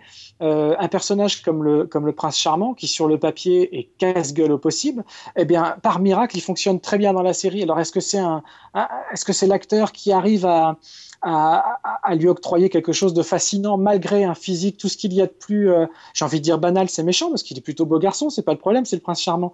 Mais je veux dire, comme ça, sur une simple photo, on dirait qu'il qu'il va pas dégager grand chose. Mais quand il est dans la peau du prince charmant, on se dit, mais oui, on y croit vraiment, c'est vraiment charming, c'est vraiment prince charmant, pareil pour Blanche-Neige et pareil pour tous les autres. Euh, Il y a plein de lectures hyper intéressantes. Voilà, quand on veut se donner la peine. Et euh, voilà, en conclusion, j'ai envie de dire que c'est aussi une série pour adultes. Un adulte peut tout à fait y trouver son compte. Pour le coup, qu'il qu'il att- qu'il attende pas une, voilà, encore une fois, un énième Game of Thrones ou un énième True Blood, parce qu'on est à des kilomètres. Et c'est pas parce que l'un marche, c'est c'est pas parce qu'on peut regarder, euh, on peut, on peut regarder les deux. Tout en, il suffit de savoir ce qu'on regarde et pourquoi on le regarde. Ouais. Bon, j'allais dire, euh, regardez, il y a trois adultes qui aiment bien, mais en fait, je suis pas sûr qu'on soit qualifiable comme adulte. C'est ça. C'est un peu le problème, ouais. Voilà. Bah écoute, euh, bah, mon tour, euh, moi je vais vous parler d'une série euh, qui a commencé il y a pas longtemps du tout. euh, tout début juillet, qui est The Leftovers, qui est donc une série qui est diffusée sur HBO, qui a été créée par Tom Perrotta, qui a aussi écrit le bouquin, et Damon Lindelof, qui est plus connu pour son travail sur Lost. Et donc la série raconte en fait la vie d'un- d'une petite ville américaine assez basique. Euh, sauf que euh, dans cet univers-là, deux ans plus tôt, il y a euh, deux ans, ouais, je crois que c'est deux ans, euh, 2% de la population, trois ans, je crois qu'il fête les trois ans, 2% de la population mondiale a disparu d'un coup et personne ne sait ce qui leur est arrivé. Et la série d'ailleurs n'explique pas ce qui leur est arrivé et ne cherche jamais à expliquer ce qui leur est arrivé, puisque en fait elle ne parle que de la vie de ceux qui restent et comment ils vivent avec ça et comment la société se déglingue à cause de cet événement-là. Et euh, la série est vraiment euh, déjà parce qu'elle ne prend pas le téléspectateur pour un idiot. Euh, c'est une série qui est un peu exigeante. Il faut, euh, il faut accepter qu'on nous explique pas tout, qu'on nous emmène des fois dans des terrains pas du tout attendus. Il y a un épisode qui est consacré à un unique personnage et tout est fait de son point de vue. Et c'était a priori pas le personnage principal de la série, en tout cas de ce qu'on nous montre au départ. Il y a plein de petites choses comme ça. C'est franchement bien réalisé. Les deux premiers épisodes sont réalisés par Peter Berg, qui avait notamment été à l'origine et réalisé euh, le pilote de Friday Night, euh, Friday Night Lights, donc euh, une série sur le foot américain, mais surtout sur les, gens de basse condition, en fait, la société de basse condition américaine, et c'était très très réussi aussi. Superbe série. Ouais, et, et, The Leftovers, c'est vraiment une série qui, euh, je, suis même incapable de dire ce qu'elle raconte exactement, mais qui nous met face en, fait à des situations euh, parfois totalement absurdes et euh, avec un, cast qui arrive à porter ça sans que ça soit jamais ridiculisé et, et, avec vraiment parfois beaucoup de profondeur. Euh, donc dans le casting notamment, il y a Liv Tyler, il y a euh, Justin Theroux, il y a euh, Christopher Eccleston, Amy Brenneman, une autre escapée de Private Practice. il, joue vraiment très très juste tout ce temps. Amy Brenneman, je crois que je suis au sixième épisode et je l'ai pas entendu encore prononcer un seul mot. donc c'est assez, assez incroyable comme série. Moi je suis totalement pris là-dedans. Je sais pas si vous avez eu l'occasion de la voir, vous, Alex? Eh bah pas encore. Ah Vivien?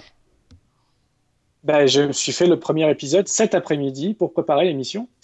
Euh, parce que j'avais pas encore, je m'étais pas encore euh, penché dessus. J'attendais qu'il y ait un petit peu plus d'épisodes de, diffusés. Euh, donc, n'ayant vu que le premier, je pense que ça va continuer à se mettre en place sur les prochains. Tu me démentiras si, si j'ai tort. j'ai trouvé que ça jouait extrêmement bien et que c'était vraiment, on parlait de, l'absence de style dans un des breaks, et ben voilà, là voilà, on est face à une série de style.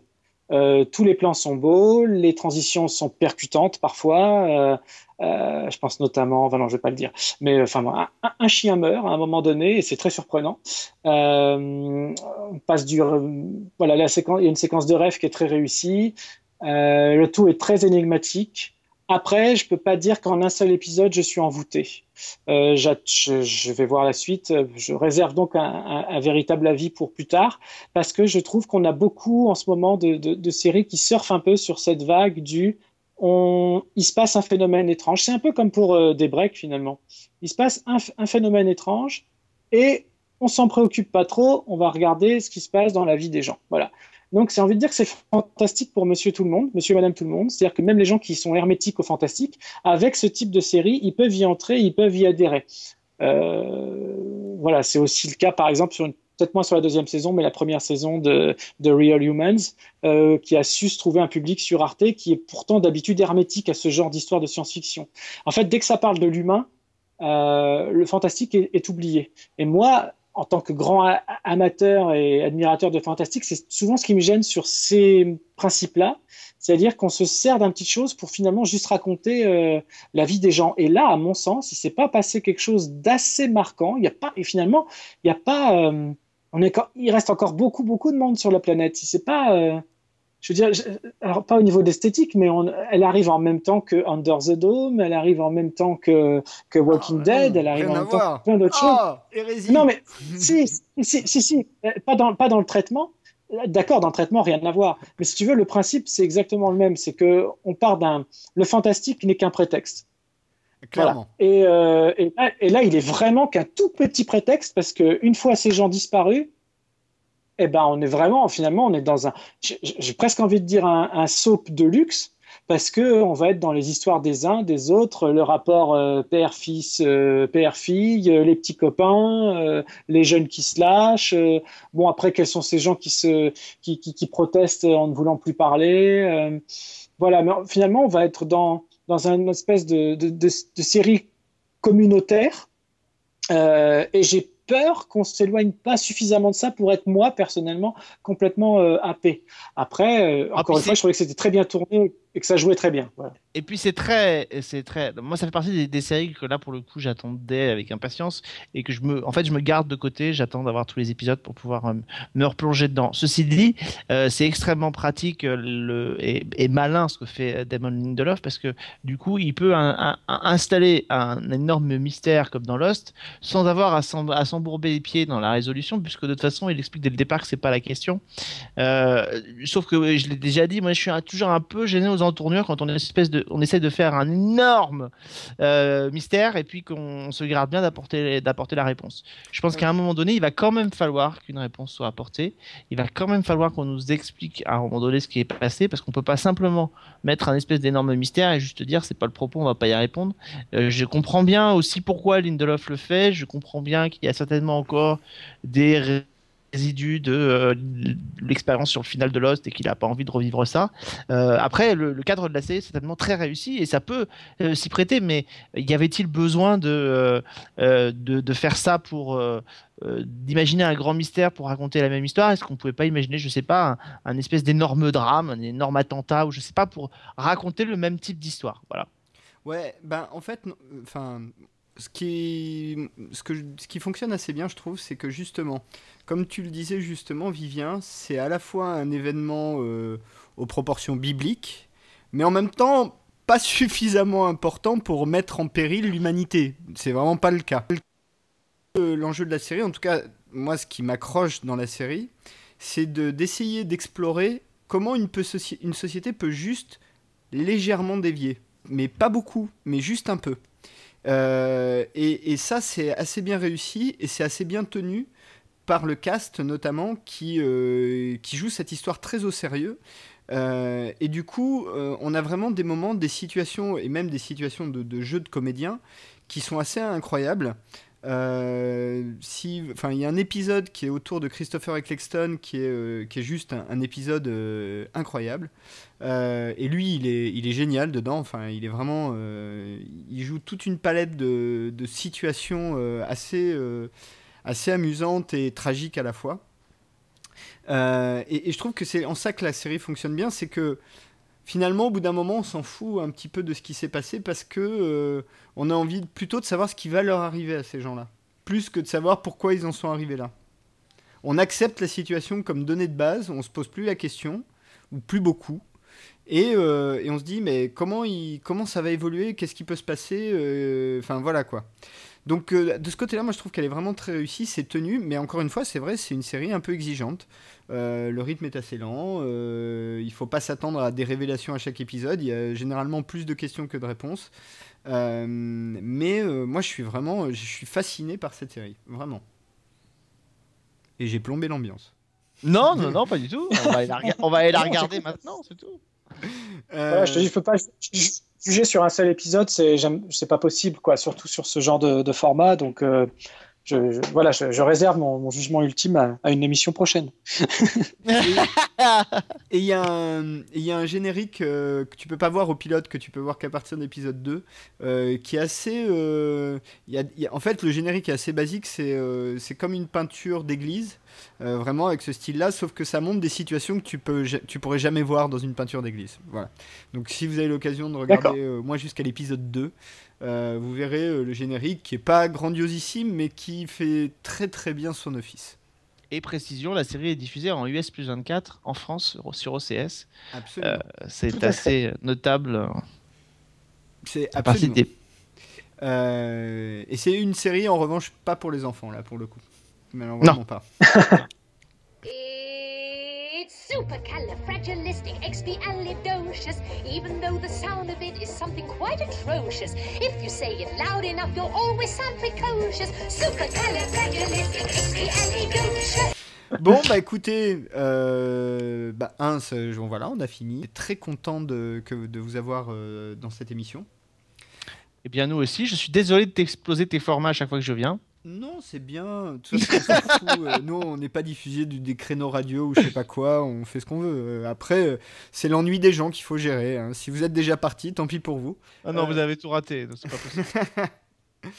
Bon, euh, bah, Alex, où est-ce qu'on peut te retrouver en dehors de cette émission et de Season 1 quand même, euh, sur lequel vous pourrez retrouver cette émission, d'ailleurs season1.fr. Surtout, euh, allez-y, commentez, n'hésitez pas, on répond toujours.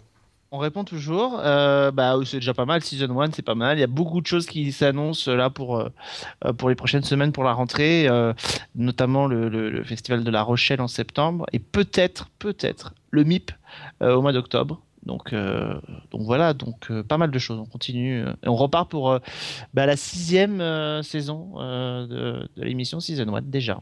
Et ouais, ma deuxième.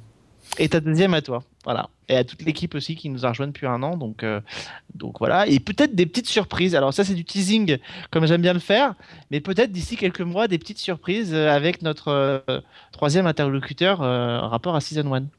Mais euh, faites comme si j'avais rien dit. Hein. Hein? J'ai même pas compris ce que t'as dit.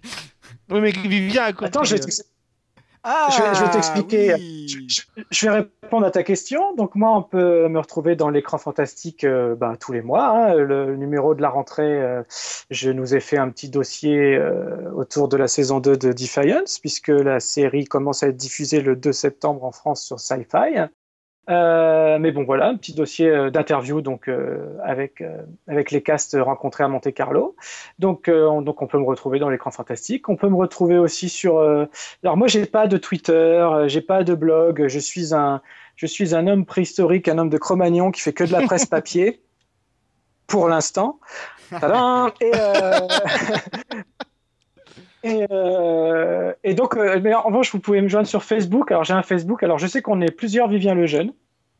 Donc, en ce moment, j'ai une photo de profil aux couleurs de Twin Peaks, hein, si vous me cherchez. Ah, et, euh, en revanche, si vous-. Ouais. Ah, c'est gentil. Et si vous voulez, c'est gentil. Si vous voulez me, me contacter, euh, chers auditeurs, euh, via Facebook, euh, m'envoyez pas simplement une demande d'amis, mais mettez-moi un petit mot. euh, j'ai je vous ai entendu euh, dans, dans, dans l'émission euh, parce que voilà, j'accepte pas à tout va. Donc, mais si ce sont des, des fidèles auditeurs, ce sera avec plaisir. Mais juste pour être bien sûr que que, que, que vous venez d'ici, voilà. Et puis donc, bah c'est tout, sauf peut-être prochainement dans Season 1. Mais on n'a rien dit, hein. faites comme si on n'avait rien dit, franchement. euh, a vous, rien avez dit. entendu, vous avez Rien dit. entendu, vous le gardez sous le coude, et puis dans quelques mois, quand vous verrez quelque chose peut-être arriver, euh, euh, voilà. Nous serons les trois leftovers de Season 1, peut-être, on sait jamais. Voilà. Et, euh, et euh, donc tu as aussi une invitation permanente dans Screenplay hein, quand tu veux, euh, mais euh, tu reviendras vite je pense. C'était un plaisir et puis de voilà, c'était la première fois que qu'on se retrouvait tous les trois depuis le festival et euh, vous me manquez les mecs. Moi aussi. bah écoute, moi aussi vous pouvez me retrouver sur Season 1, c'est encore le plus simple. Ah bon? Bah ouais. hein. Aussi? Bah ouais aussi, pareil. Mais cet homme est partout